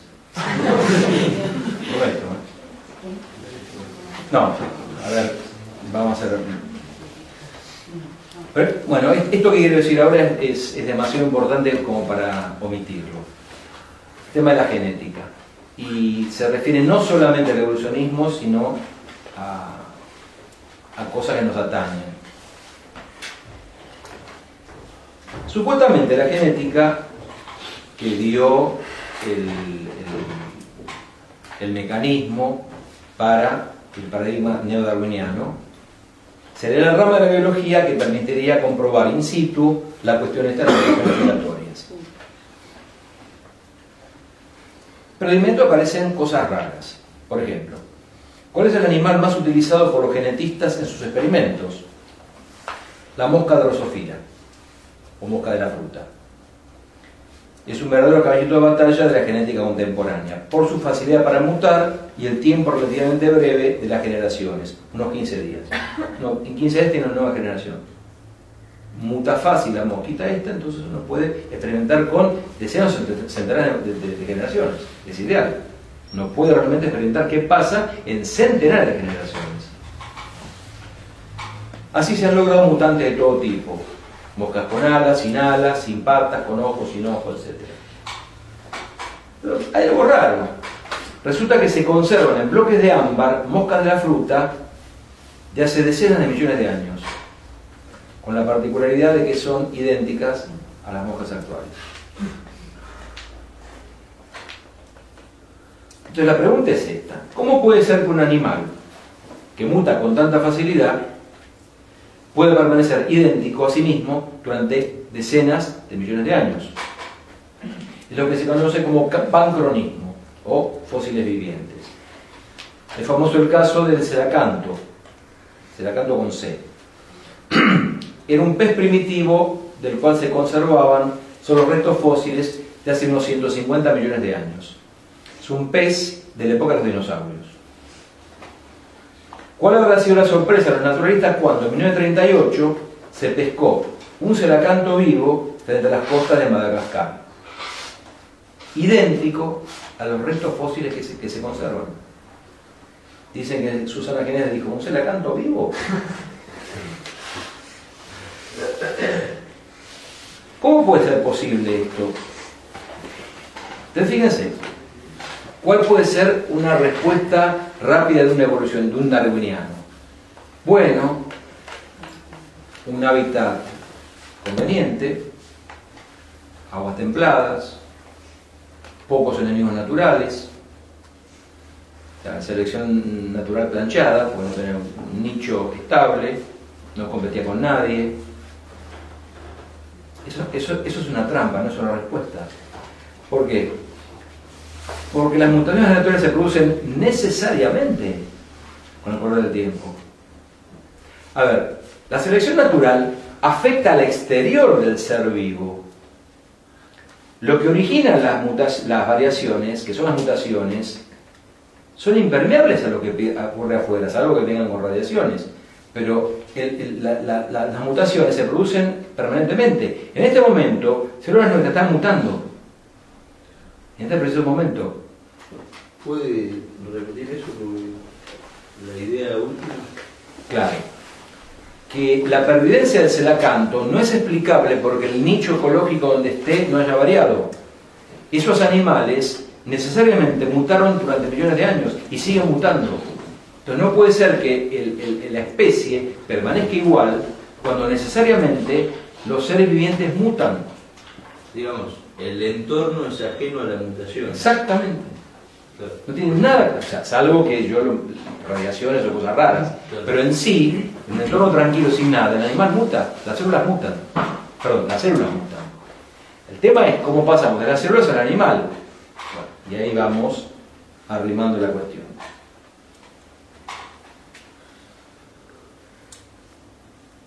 Bueno, otra objeción que yo medio la, la, la, la, la, la- esbocé hace un rato. Nunca nadie vio, vio mutar una especie. Por ejemplo, la mosca de la fruta se vio alterada de todas las formas posibles y sin embargo nunca dejó de ser una mosca de la fruta. Nunca cambió la especie. Y acá viene una distinción que Darwin no hizo y que yo creo que es de enorme importancia. Por supuesto que hay variabilidad dentro de la especie, las cuales no deben ser concebidas como líneas, al menos los gráficos que yo hice, sino más bien como bandas.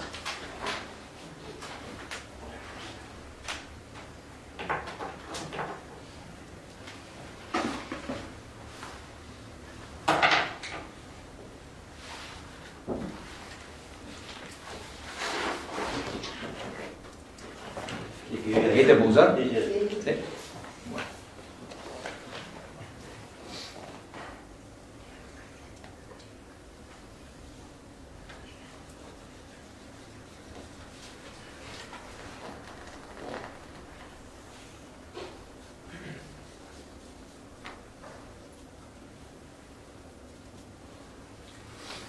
Especie 1, especie 2. La especie es como una banda. Póngale que esto es un perro. Bueno, en esta banda tengo el caniche toy, el chihuahua, el gran danés, el doberman. Acá caballo, bueno, tengo el, percherón, el, caballo de falabella. O sea, hay toda una banda de variabilidad posible dentro de una especie. Pero que tiene límites. Yo no puedo tener un caballo del tamaño de una mosca, ni del un elefante. un elefante.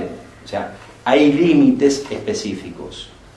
Y el tema es que hay microevolución, que es variación dentro de la especie. Pero una cosa es la microevolución, otra cosa es la macroevolución, que es el salto a otra especie. Eso es lo que confundió Darwin. Darwin vio ejemplos de microevolución, variabilidad dentro de la especie. Eso no hay ningún problema, porque es, la potencialidad de la especie que se va desplegando en los individuos. Pero otra cosa es el salto a otra especie. Y eso sería lo que podríamos llamar macroevolución. ¿Serían géneros esos? No, no especies. No, pero digo, las variabilidades. Darían- individuos. Especie, individuos. Claro, pero el humano, digamos, para, para diferenciar ese- esas variabilidades este, de la especie saca géneros, ¿no? Dice, por ejemplo, bueno, esta especie, el que tiene pelo largo es el género tal, pero con fines solamente para clasificar, digamos.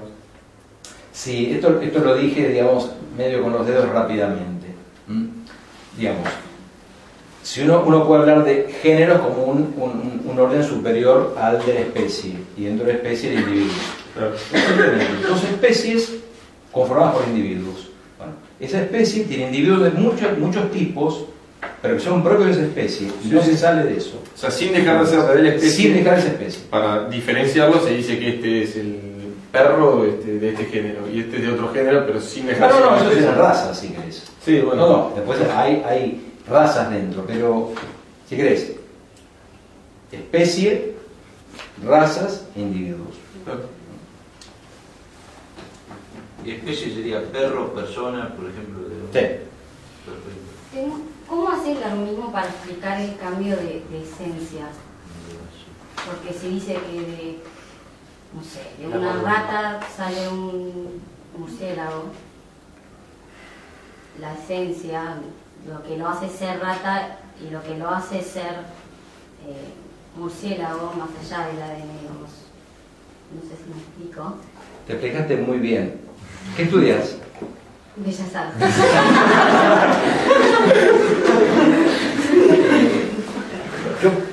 Te- ¿no, cre- ¿No estudiar filosofía? Tu pregunta es muy filosófica, me llama la atención, es una excelente pregunta. El problema, no, pusiste la, la pica en Flandes. El problema es que Darwin no tenía idea de esto, lo que vos acabas de decir, No porque te de las esencias. ¿no? No, no entendía, por ejemplo, cuando Darwin habla de especies, no habla de especies, no entiende la especie en el sentido filosófico. Porque la esencia no puede cambiar, ni mutar, ni Bien, nada. señorita, exactamente. Muy bien. Te espero en mis clases, ¿eh? tenés, tenés madera. Sí, sí, sí, sí, sí. Decididamente. Así que terminás Bellas Artes y después filosofía. Pregunta. ¿El, el cambio de especie supondría un- una variación en el número de cromosomas? Y eso es imposible también, ¿no? Pero un poquitito, justamente, no se te adelanten. Eh, No, totalmente. Espera un segundito. Y en el tiempo voy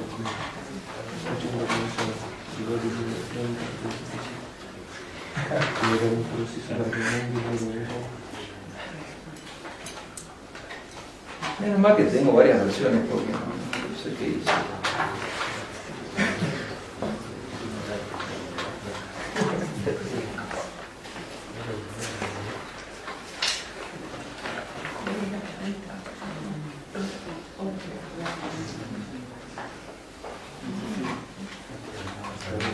Existe lo que, lo que llamamos microevolución, o sea, el despliegue a lo largo del tiempo de la riqueza contenida potencialmente en la especie.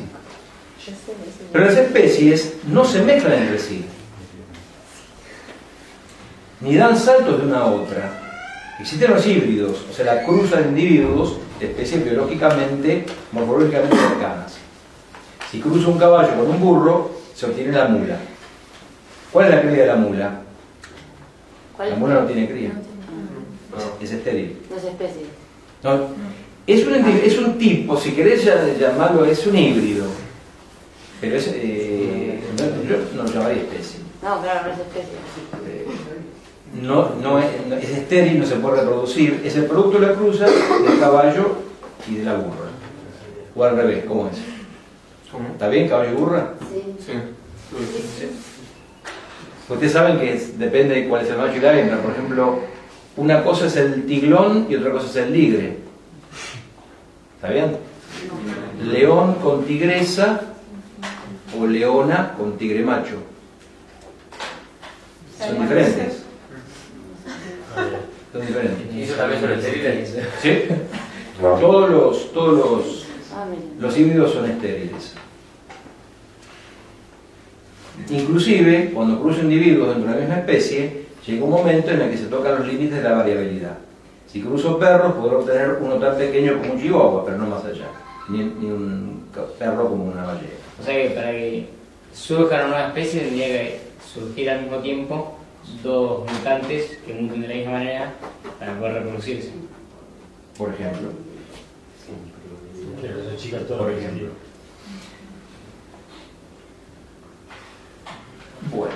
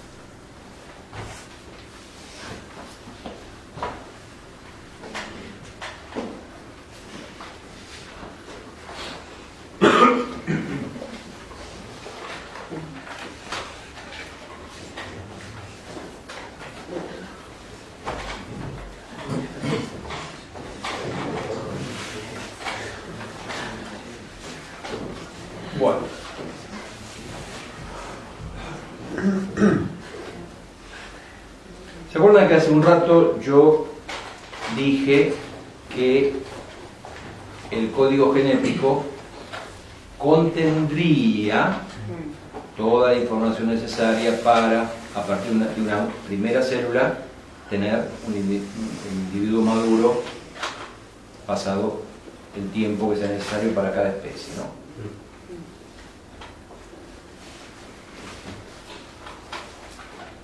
Bueno, eso no es verdad.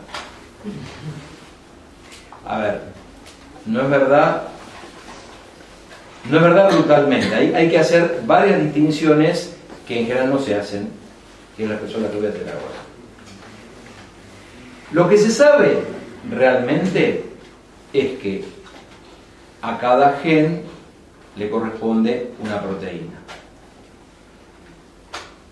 Y acá voy a hacer un- una pequeña explicación. Entonces yo dije que los cromosomas están hechos de ADN, que contienen la información. Están en el núcleo. Pero la información del ADN es tan importante que no sale, no sale salvo unas excepciones que se cono- conocen actualmente, no sale, o sea, no sale del núcleo, el ADN no sale del núcleo. ¿Cómo sale la información del núcleo para afuera, para el citoplasma? Sale a través del ARN mensajero. Uno de los mecanismos extraordinarios es que se llama transcripción, se transcribe, se saca una copia del ADN, llamada AR mensajero, que sale del núcleo y va a unos laboratorios celulares llamados ribosomas, donde unas enzimas van con una cadena de montaje ensamblando aminoácidos para formar proteínas. Y acá tengo que entrar un poquitito en una idea general del código genético. Los seres vivientes están hechos de células.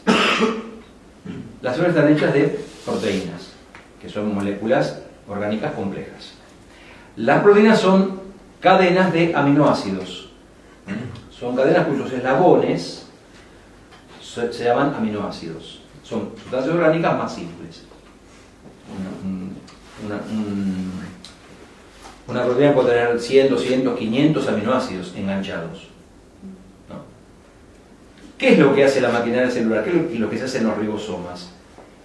Bueno, las enzimas van tomando, van leyendo el código del ARN y van ensamblando aminoácidos para formar una proteína. O sea, tal gen tiene la información para pegar los aminoácidos y formar una proteína. ¿Y quién hace eso? Se hace el interior de la célula, viene, lee y va construyendo. Esto en segundos. Permanentemente. Es una cosa increíble.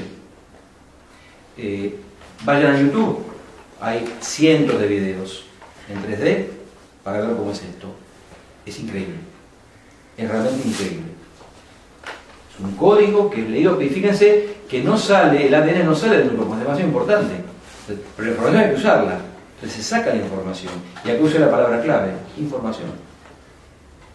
Es toda información esto. Es toda información, no necesariamente físico-química. Perdón, ¿es lo mismo que, que decías con otro código? Claro. El código es información. No es. ¿Por qué? Porque el orden de los aminoácidos es contingente.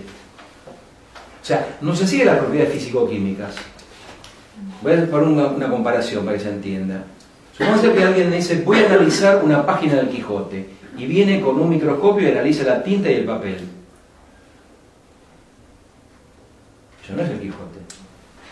Quijote es la información que sobrenada la tinta y el papel, que es una cuestión conceptual de segundo orden por encima de lo puramente material. No, eso es el código genético. O sea que no es físico-químico, es inteligencia. es inteligencia dentro del ser viviente. Inteligencia que utiliza lo material para sus propios fines. Entonces, ¿qué me vienen con este tema de, la- de la- de las mutaciones, de los choques? Si acá hay inteligencia, porque yo armo la proteína distinto y no funciona. La proteína tiene que ser exactamente como la arma la maquinaria celular, como sigue el código. Si yo altero el código, bueno, todas las enfermedades que hay, enfermedades genéticas, bueno, justamente eso se está estudiando cada vez más, se sabe bien. O sea, se sabe el daño que produce una alteración en esta información. Y los cambios esos no son físico-químicos, son... No, los cambios son, son físico-químicos, pero alteran lo conceptual. Claro. Ese es el tema. Bueno, El tema- ¿Me entiendes? Lo conceptual aprovecha lo físico, pero está por encima de lo físico. Pero si se modifica lo físico, se modifica lo conceptual. claro, Pero- claro, pero ojo con una cosa, Se lee mal el mensaje, digo. ojo con una cosa, y acá aplicamos la segunda ley de la termodinámica. Es muy fácil destruir y es muy difícil construir. No es difícil destruir, es lo más fácil del mundo. Yo pongo una bomba y destruyo la casa. ¿Qué es más fácil, destruir la casa o construirla? Destruirla. El tema es construir este código, este elemento conceptual que hay en cada ser viviente. Bueno, y no voy a ingresar más en esto, pero es el enorme problema del origen de la vida. Pero por eso es, es imposible atribuirle a- al azar este, la constitución de, de una mutación justa que No dan, los- exactamente no dan los- no, no, no- no existe la probabilidad. Es, es La probabilidad es 10 a la, a la chica. 200, a la 300, es un milagro. Además, la, la casa se tendría que construir con una bomba. Eh, Muy bien, exactamente, muy bien. Exactamente. A bombazos habría que construir la casa. Construye una casa a bombazos. Bien, muy buena observación. A ver.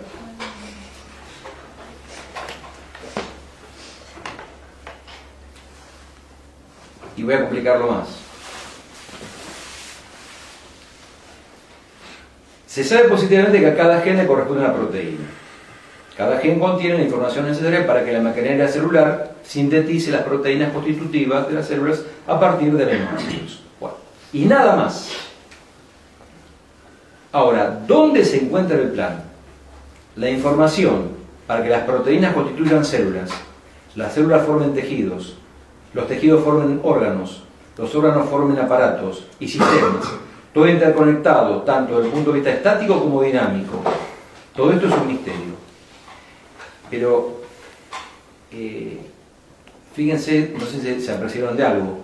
Esto es aquí ahora, no estoy hablando de evolución ya. No se sabe realmente en la biología actual.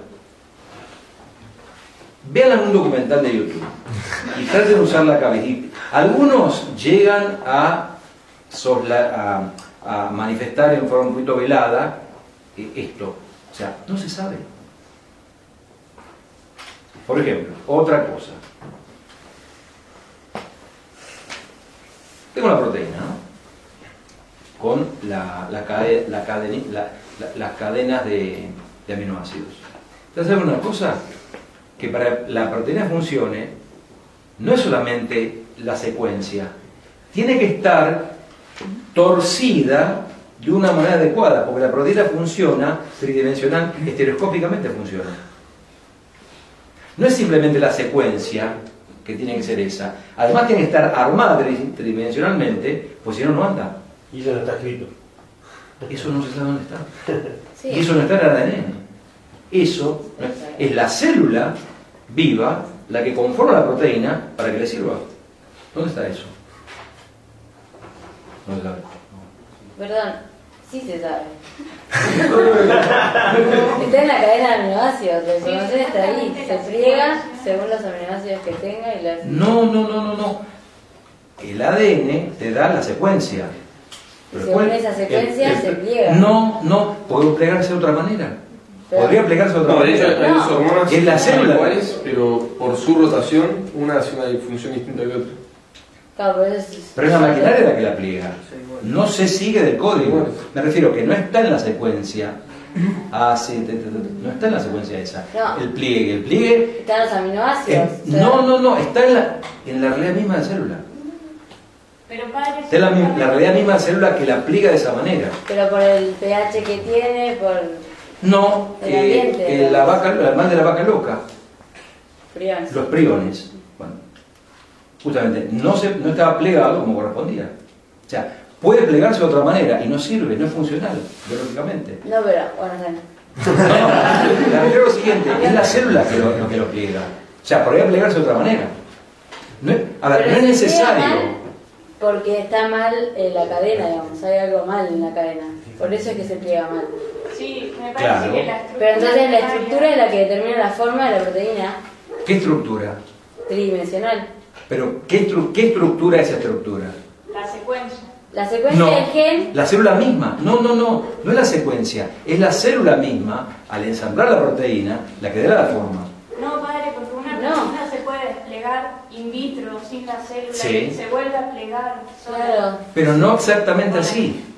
Sí, Puede sí, plegarse sí. de otra manera. O sea, no hay necesidad físico-química de que se pliegue de esa manera. sí, sí hay una se pliega de acuerdo a, lo- a la necesidad de la célula misma, que, No. es la que, la, que es la que la pliega.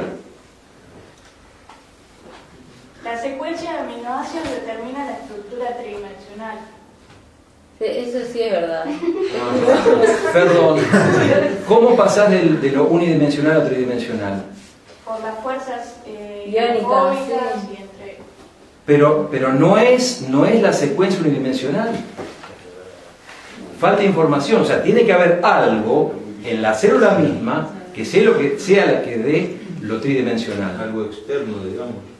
Algo que excede al código A la mismo, cadena. a la cadena, al, al ADN. O sea, es la realidad misma de la célula la que hace eso. La célula misma es la que hace eso. La que pliega y, y- y- y da, produce, célula, produce lo propio para su, para su funcionalidad. Me refiero que el código es unidimensional. Yo no puedo pasar de unidimensional a tridimensional. Tiene que haber algo que complete eso. A eso me refiero. Bueno, es la, la misma la célula que, la que completa eso. Cuando Entonces, dice no es solamente el código. Sí. la realidad misma de la célula es lo que ellas están diciendo de, de las uniones, de lo hidrofóbico y no sé qué, No, no, no. Lo que pasa es que yo lo que digo es que no basta solamente las propiedades físico-químicas. O sea, que hay algo hay algo, o sea, la, o sea, la estructura tridimensional excede lo físico-químico. La estructura tridimensional excede lo físico-químico en cuanto tal. A ver, eso es, lo que se conoce como condiciones iniciales en general en física.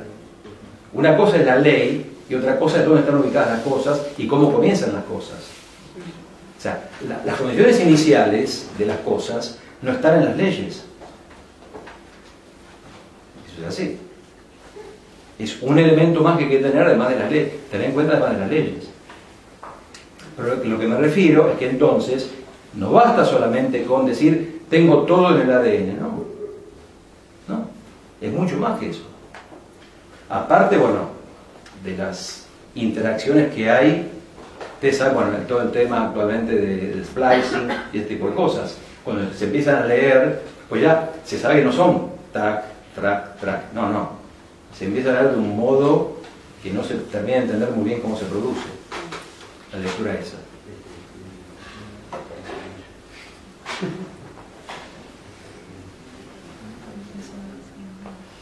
Pero igual, señoritas biólogas, ¿dónde está el plano general del ser viviente?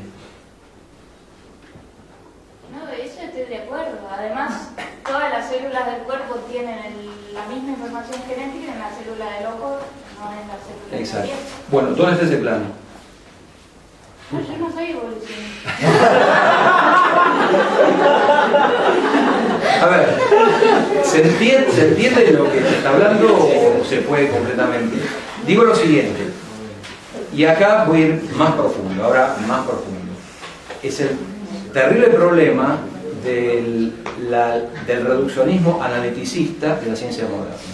Y acá, bueno, esto sea otro tema mm, que padece la física y que la física se inyectó a la biología, por ejemplo. O sea, la, la pretensión de explicar por criterios puramente analíticos totalidades, suponiendo que el todo es la mera suma de las partes. No, el todo es más que la mera suma de las partes. Todo agrega enormemente a la suma de las partes. Y bueno, esto lamentablemente fue iniciado por la física y se ha trasladado a, otras ramas de la ciencia. ¿Por, por? Por el complejo bueno, de, lo, físico-matemático, etcétera, etcétera. Pero entonces yo no puedo con una cadenita de ADN explicar un ser viviente, estática y dinámicamente. Ese es el tema. Tiene que estar o sea, no es eso solamente, eso es parte. Digamos, es como si yo tengo una máquina que me permite construir ladrillos. Bien, construir los ladrillos. Ahora, como los pego, ¿dónde está el plano que me indica cómo se van poniendo los ladrillos para formar paredes, etcétera, etcétera? Ese es el tema. No, que lo que pasa es que yo estudié cómo pasa eso. Por eso me cuesta. Yo sea, tengo un lo ejemplo. creo. Bueno, ¿cómo pasas? ¿Me explicas? No, estoy embriológico del óvulo que se divide en cuatro, ¿por qué cuatro? El plano, dónde está uno y dónde está el otro, Sí. es como muy complejo. Pero, ¿cuál es? Da, de- decilo más, ¿cómo lo explicarías? O sea, hay distintas células que, que, tiene, que señalizan otras para que se desvíen a formar un miembro, se desvíen a formar un órgano, se desvíen a formar... O sea, y, y hay experimentos también que todo es deductivo, pero si no, no se llega a nada, digamos. Pero hay experimentos que demuestran si le saco esta parte, esta célula del embrión sale sin brazo o se, no sé, se desorganiza o no sé, eso. Hay experimentos que basan, no en Una- humanos, pero sí en... Una cosa es destruir y otra cosa es construir. Es fácil sacar una proteína, entonces decir, bueno, no se pudo formar eso. Sí, obviamente que no. Pero esa, es, ese, ese, ese brazo o el ojo, ponele, se formó por la, inter- la- la interacción que son 2.000 genes, creo que son, o 3.000. No, no sé. Creo que son 2.000 o 3.000 para el ojo. No es que haya una proteína, no, no, es toda una combinación. Yo lo que digo, ¿y dónde está? A ver, eso es información. ¿Dónde está? ¿Dónde está el plano? O sea, Lo que pasa ¿Por es que- qué van la- las cosas a su lugar? ¿Dónde está todo eso? Hay una explicación. O sea, científicamente hay una explicación, no sé si está bien moralmente, pero... No, no, no, no, no, no, no, perdón, bueno, no tiene Bueno, no nada. sé, yo lo entendí bien. Lo leí, por eso- lo entendí. No, pero por ejemplo, el Pero a ver, el explicalo. cigoto se empieza a dividir primero la mitad, después en cuatro, Claro, se explica todo. Sí, pero, no se da pero por eso no tiene tanta. ¿Por en ese orden? No, ¿Pero por qué? no, sí lo explican. no, te juro que lo explican. No te puedo hacer No, pero no se explica físicamente eso. Claro, físicamente, obviamente. No. Te describen lo que pasa. Espera, se describe lo que pasa. No se explica por qué pasa. Eh, ¿Cómo te Ah, no, el cómo? Pero no el por qué. El por qué no. Pero Claro, cómo ahí- sí. Bueno, bastante. Descriptivo. Te van, te van diciendo los pasos. Ahora, ¿por qué van ocurriendo esa cadena, esa, esa cascada de reacciones? ¿Sabes qué? Que tiene una finalidad. Porque el tema es ese. Tiene una finalidad. ¿Dónde, dónde está esa finalidad? ¿Por qué eso va a ser ojo, el otro brazo, el otro, el otro va a ser eh, hígado? ¿Cómo vas a decir? Porque pasó esto, esto y esto. ¿Pero por qué pasó esto, esto y esto? ¿Quién determina la finalidad en esas cosas? Claro. Ese es el tema. ¿Y por qué, por ejemplo, ver, es una pregunta más profunda. ¿Por qué? O sea, yo entiendo que lo que vos decís, la descripción, eso no hay dudas. ¿A qué obedece? ¿A qué obedece? El paso a paso, digamos. Ah, el por qué, por ejemplo, el tejido conectivo de, de la- adentro de la vértebra es distinto que el del tendón y distinto que el del ojo y, y son todos el mismo tejido, o sea, compuestos por lo mismo. Mismas células, mismas moléculas en may- mayor o menor proporción, digamos. pero son iguales tejidos. Sí, a mí en, en biología y en el CBC, justamente los profesores me decían eso, o sea, siempre para qué, pues no. Bueno. Porque nadie se lo preguntan. Ahí está. Gracias. Ahí está, ahí está. Ahí está. Es, es- ahí está el punto. Es la supresión de la causalidad final. En biología y empezó en física con Descartes. O sea, eh, de la causalidad, causalidad final. O sea, el hecho de haber limitado la visión que el hombre tiene de la realidad, limitada a los aspectos que pueda manejar, a la causalidad material y eficiente. Y olvidarse, por ejemplo, olvídese de eso. No, yo estoy recordando la realidad. Esto, ya es filosófico. ¿no? Yo estoy recordando la realidad. Estoy dejando de lado planos de la realidad que son fundamentales. Y yo creo que en, la biología la finalidad es esencialísima. Eso llevaría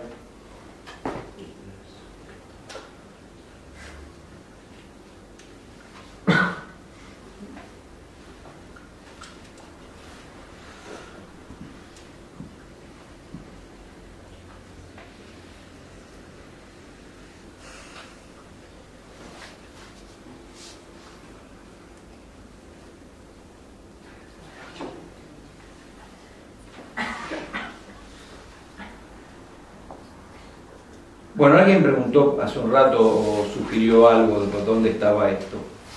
El encuadre adecuado a todas estas cuestiones e interrogantes se encuentra planteando la cuestión desde el punto de vista filosófico. No es la causalidad material la que dará cuenta esencialmente del fenómeno, vital, sino la causa formal, el principio vivificante del ser vivo, o sea, el alma, la entelequia o forma sustancial. O sea, desde el punto de vista filosófico se puede entender el todo es más que la mera suma de las partes. Un ser viviente en toda su complejidad no admite ser explicado en forma puramente analítica, a partir de componentes microscópicos a escala molecular, que no pueden dar cuenta del todo y de la complejísima interacción entre las numerosísimas partes del viviente. Y aquí podemos hacer una crítica a la biología moderna, que se ha ocupado demasiado del aspecto puramente microscópico y analítico de los seres vivientes, perdiendo de vista el conjunto la totalidad cayendo en un peligroso reduccionismo materialista. La vida es más una cuestión de forma, de conjunto, de completitud, que de pequeñas partes que en definitiva tienen razón de ser y cooperan con un designio, a un designio superior a todos ellos. Si todo esto es así, mal se podrá cambiar especies por medio de cambios genéticos. Si la genética del desarrollo del ser vivo, tal cual es posible experimentar aquí y ahora, nos es desconocida en grandes partes, ¿cómo vamos a conocer el mecanismo de aparición de especies, fenómenos que, como ya dijimos, ocurrieron en el pasado y con el cual no se puede experimentar?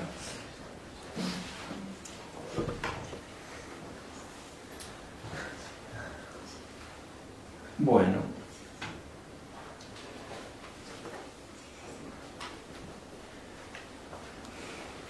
La pregunta es la siguiente, ahora yo pregunto. Me queda bastante bien el carretel, pero no sé cuánto tiempo queda. ¿Qué quieren que hagamos? Comer y después seguir. Eso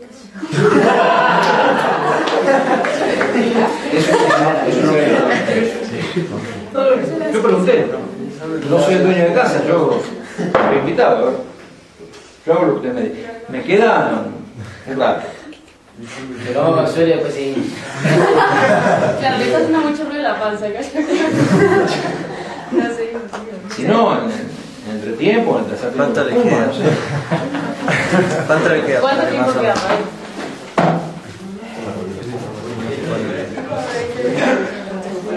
Y media horita me queda.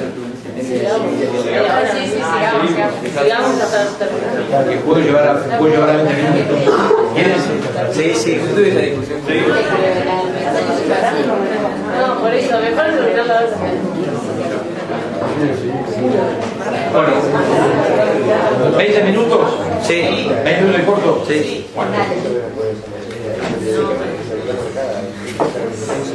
Dejé para el final las objeciones yo llamaría de sentido común, que son las que más me gustan, porque son tipo chestertonianas, ¿no? Son, bueno, de hecho les debo mucho a, a Chesterton para esto. Yo me acuerdo cuando leí El hombre eterno. Lo que Chesterton arremete contra el tema evolucionismo.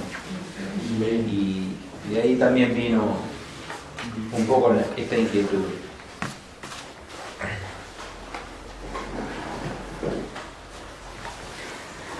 Hay un paralogismo, un error en el razonamiento inicial de Darwin. que a mí se me pasó durante mucho tiempo. Y un profesor, un colega, me lo hizo notar una vez en un examen final, estamos hablando de esto. Fíjense cómo razona Darwin. Dice que así como proceden los criadores al seleccionar individuos para producir y mejorar las razas y producir individuos tan distintos, del mismo modo procede la naturaleza. ¿Se acuerdan? Gran criador, no gran creador, lo que dije al principio. Pero esto no cierra, porque en buena lógica deberíamos decir que, así como la selección producida por el hombre es racional, o sea, se produce de acuerdo con un designio y diseño, diseño previo del creador, del mismo modo debería ser racional la naturaleza. O sea, el criador sería el creador. Claro, exactamente. O sea, Frank me dice, bueno, así como hacen los, los, los granjeros, hace la naturaleza. Ah, ¿cómo? ¿Con inteligencia? ¿Y qué quedamos? Claro, no puedo decir, no puedo alegar logicidad en un caso y alogicidad en el otro. O sea, eso está mal. Y la verdad que uno lee y no se da cuenta, se me había pasado. ¿Qué es un ala cuando todavía no es un ala? ¿Cómo digo? ¿Qué es un ala cuando todavía no es un ala? La potencia. Es una, es una pregunta. Es una pregunta. No, no la. Es una pregunta la tramposa. No, ahora el tipo. ¿Qué quiero decir con esto? Según la teoría evolucionista, las aves habrían aparecido, por ejemplo, por modificación de los reptiles. Que a lo largo de, grandes periodos de tiempo habrían sufrido cambios graduales en su conformación, transformándose sus miembros anteriores en patas o patas en alas. Ahora bien, yo pregunto, ¿para qué les sirven los miembros anteriores a dichos eslabones hipotéticos cuando ya no son patas que les permiten correr y todavía no son alas que les permiten volar? Y pensemos que estos eslabones intermedios serían los más numerosos de la cadena. ¿Cómo sobrevivirían? ¿Para qué sirve un órgano o miembro cuando está todavía en plena transformación y no cumple todavía la función propia y dejó de cumplir la que tenía?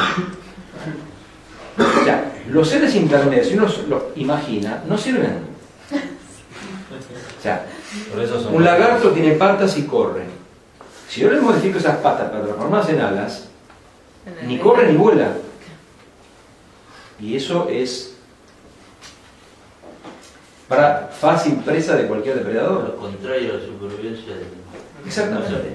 Y así con cualquier, o sea, si uno imagina y piensa, eh, lo- lo- los, los seres graduales, los seres intermedios, no son viables. Es viable el ser inicial y el ser final. Con el agravante siguiente, si fuera cierto la- la- todo el tema de, de- de la- de los cambios graduales, deberían aparecer todos los seres intermedios monstruosos en, en los restos, de- en los restos fósiles y no aparecen. Se lo comieron a todos. Se los comieron a todos. Pero entonces no hay vinculación. En la época de Darwin creo que el doctor Muñiz, médico argentino, paleontólogo, le había rebatido todo eso. No sabía. Sí, por correspondencia. Ah, esa es buena. Muñiz. Doctor Muñiz. ¿Qué el Muñiz famoso el del hospital? Sí. Lo voy a. eh, no lo sabía. Lo voy a, lo voy a investigar. Es buena esa. Entonces, las transiciones hipotéticas no son viables. Lo que sí son viables son los órganos y sistemas concluidos y perfectos. Y miremos más de cerca el, el ejemplo que puse de los reptiles y, la- y las aves. Dijimos que las aves habrían aparecido por transformación gradual de los reptiles. Esto dicho así parece muy simple, pero no lo es en absoluto. Y si no pensemos en la cantidad de cambios coordinados que se deben realizar para transformar un reptil en un ave. Hay que ahuecar los huesos para que el cuerpo sea más liviano. Hay que fortalecer el esternón, donde se, se insertarán los poderosos músculos pectorales que posibilitarán el vuelo. Hay que cambiar el aparato circulatorio del ave, del animal, para que elevar su temperatura, por el despliegue de energía que requiere el vuelo. Hay que hacer surgir plumas a partir de escamas. Y todos estos cambios coordinados en un mismo sentido en el lapso de pocos millones de años. Y remarcamos, siguiendo una finalidad oculta, que es la posibilidad de que dicho animal vuele. Y todo eso al azar. ¿Eh? Yo pregunto una cosa, ¿cómo supo el- la primera ave que podía volar?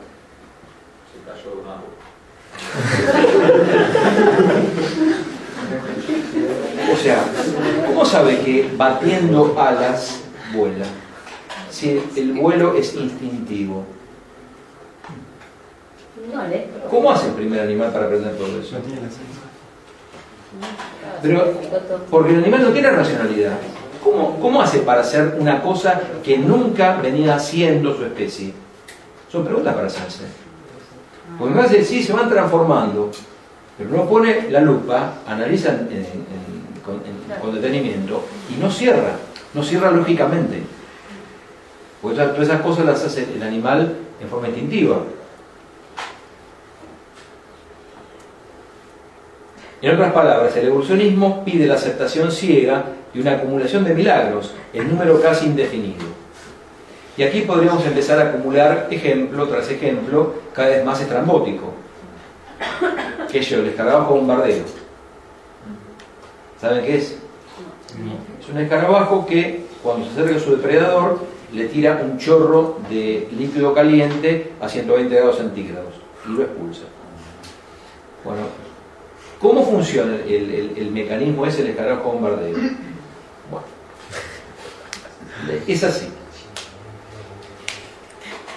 Tiene dos glándulas que producen una mezcla líquida, dos cámaras de almacenamiento conectadas, dos cámaras de combustión y los tubos externos. Al analizar el líquido se encontró que tiene 10% de hidroquinona y 23% de agua oxigenada. Es una mezcla reactiva, exotérmica. Entonces, tiene una glándula que segrega unas sustancias, otra que segrega la otra, cámara de almacenamiento. Pero ¿qué pasa cuando la junta? Tiene un inhibidor, una enzima que inhibe la explosión, y tiene un antiinhibidor, que es el que pone en la mezcla cuando quiere eh, echar al, pre- al depredador. O sea, hay que pensar que todo eso se hizo por mutaciones aleatorias. Y uno empieza a analizar sensatamente, serenamente, el mecanismo de todos los seres vivientes y se da cuenta que no, no, no cierra la cosa. ¿Por qué? Porque hay, hay un logos, hay un designio en los seres vivientes. La, Las abejas. las abejas. La danza de las abejas. Yo desafío a alguien que me dé una explicación en pasos. ¿Saben cómo es la danza de las abejas? La, la obrea sale del panal, ubica eh, unas flores, vuelve y delante del, del resto de las abejas hace una danza que tiene una forma de 8. No, no voy a hacer el dibujo ahora. Con la danza esa, lo pueden ver en internet, está en YouTube en 100.000 lugares le indica al panal, al resto de las abejas, la distancia a la que están las flores, el ángulo que forma el sol, las flores y el panal, y la cantidad de miel, y la cantidad de, de, de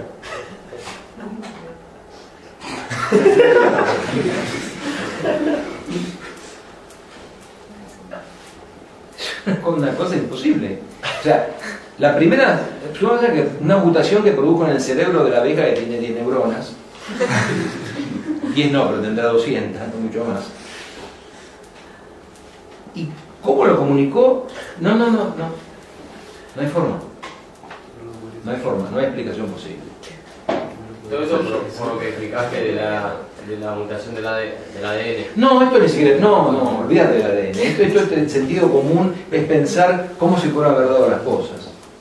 O sea, lo, que, lo del ADN es que supuestamente se produjo esto por azar, por errores, errores de copia. Errores de copia que hicieron surgir este código, este, este, este- este lenguaje de la abeja. Pues es un lenguaje. Lo importante es que es un lenguaje con el cual transmite información la, abeja al- al- a, la, a la colmena y viceversa. ¿Cómo parece? Bueno. Acá paso rápido.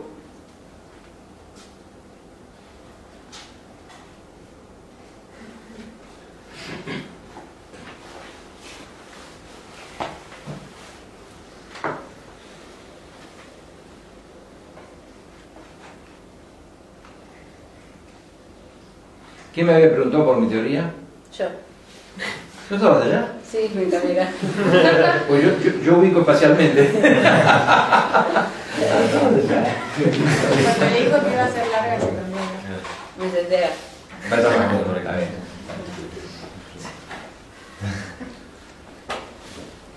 Yo inicialmente cuando empecé a dar esto, eh, principalmente quería mostrar que la, la teoría no es muy sostenible que digamos.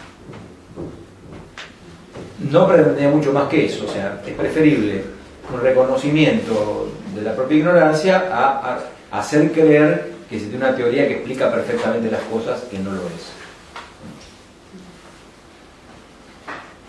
Y acá viene el tema. Acá va a hablar el sacerdote. Hasta acá yo me manejé con argumentos puramente científicos y filosóficos. Hay un tema muy, muy serio que es el siguiente, es, es- el tema del naturalismo. El naturalismo es una- postura filosófica. Naturalismo que, naturalismo que dice que es posible apelar solamente, bastan causas puramente naturales para explicar fenómenos. Bueno, aclaramos de entrada, es una postura filosófica. Eso excede a cualquier ciencia. Y eso hay que, decirlo claramente. Yo me muevo en una postura naturalista. Ahora, fíjense una cosa. La ciencia moderna dice, bueno, solamente vamos a apelar a causas puramente naturales. Entonces eso a un creyente le crea un problema terrible, porque yo creo que Dios creó un universo. Entonces yo creo que Dios algo tuvo que ver en la aparición de los seres vivos y de las cosas. Por tanto, no, no, no solo con explicaciones naturales voy a poder explicar la realidad. Entonces, si la ciencia se limita a causas puramente naturales, y bueno, no va a explicar la realidad y me engaña si pretende hacerlo. Entonces ahí ya hay un problema muy serio, que es lo que se conoce como ateísmo postulatorio. Lo que pasa es que eso es una trampa, es, la falacia del apeticio principi. O sea, yo pongo de entrada ateísmo postulatorio y, y llego al ateísmo. A ver, probé. No, no probaste nada. Esta es la premisa inicial.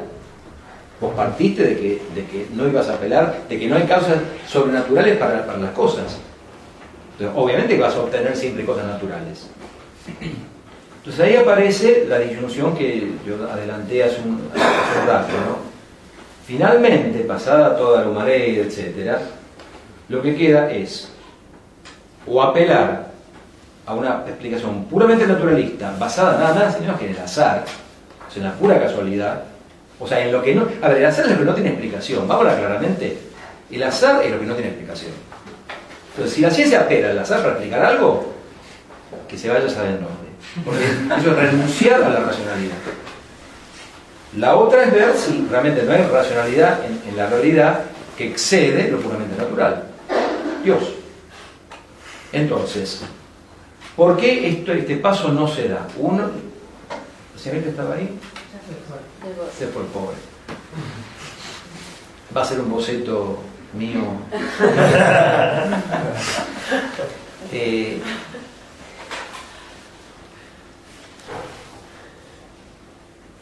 sea por la, la incomodidad de los paradigmas, sea porque la, dinámica de, la- de las fundaciones y lo que se paga, y también sea porque es una confesión de ignorancia muy grande, una confesión de que hay algo que supera la explicación puramente natural.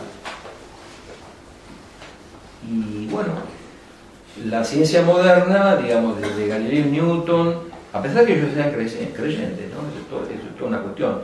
El problema está en el positivismo del siglo XIX, pero fin, no viene una clase de filosofía. Eh, se ha cerrado una postura que entonces es imposible. Entonces, sostengo el darwinismo como sea, como sea, porque hacer, negarlo implica postular que hay una causa inteligente que produce todas las cosas. Y para terminar, ha aparecido una, una teoría o un encuadre que es la que no le, no le dejan, no le dejan, eh, el establishment evolucionista no, no deja desplegarse, que es la del diseño inteligente. ¿Escucharon hablar de esto? ¿La de qué? la teoría del diseño inteligente. Que es simplemente esto. La idea es muy, muy simple. Se puede, hay tres factores, pero no, no voy a seguir hablando. Es constatar que en los seres vivientes hay un diseño. Y que ese diseño es cuantificable y medible. Por teoría de información. Lo tanto, es incompatible con el azar. O sea, el criterio matemático para determinar si algo fue diseñado inteligentemente o es producto del azar. Y se aplica en otras ramas de la ciencia. Bueno, algunos científicos decidieron, aplicarlo al ser viviente. Y lo que da es que el ser viviente tiene una información añadida inteligentemente por, ellos no dicen quién, pero obviamente queda abierta la puerta. Ustedes dirán, pero eso no es científico. Bueno, yo digo una cosa, si Dios existe, la, la ciencia puede negar la existencia de Dios o puede impedir el acceso o la apertura de la ciencia hacia Dios. O sea, puede cerrar el techo de la realidad, si de hecho la realidad tiene un techo abierto que da algo más arriba. Lo que decía que hace que sería lo físico-químico está relacionado con eso Exactamente, diseño exactamente, directamente, directamente. Bueno, y eso uno, uno de los especialistas de diseño inteligente trabaja muchísimo todo el tema y aplica teoría de información, matemático, aplica teoría de la información. De los tres pilares, los digo rápido, uno trata el tema de, la reacción cámbrica, otro trata el tema de teoría de información y otro trata el tema de la llamada complejidad irre- irreductible. ¿Qué es esto? Eh, hay mecanismos en los seres vivientes que son irreductibles a una explicación analítica. O sea, que no pudieron haber aparecido en pasos, sino que tiene un sentido como un todo. Pero no es pensable, no es porque si faltaba una parte, el resto no, no, no de forma cuajar. Eso se llama complejidad irreductible. Y bueno, está lleno de mecanismos de ese tipo, de ese tipo los seres vivientes, ¿no? que de vuelta implican una inteligencia suprema que diseña eh, los seres vivos.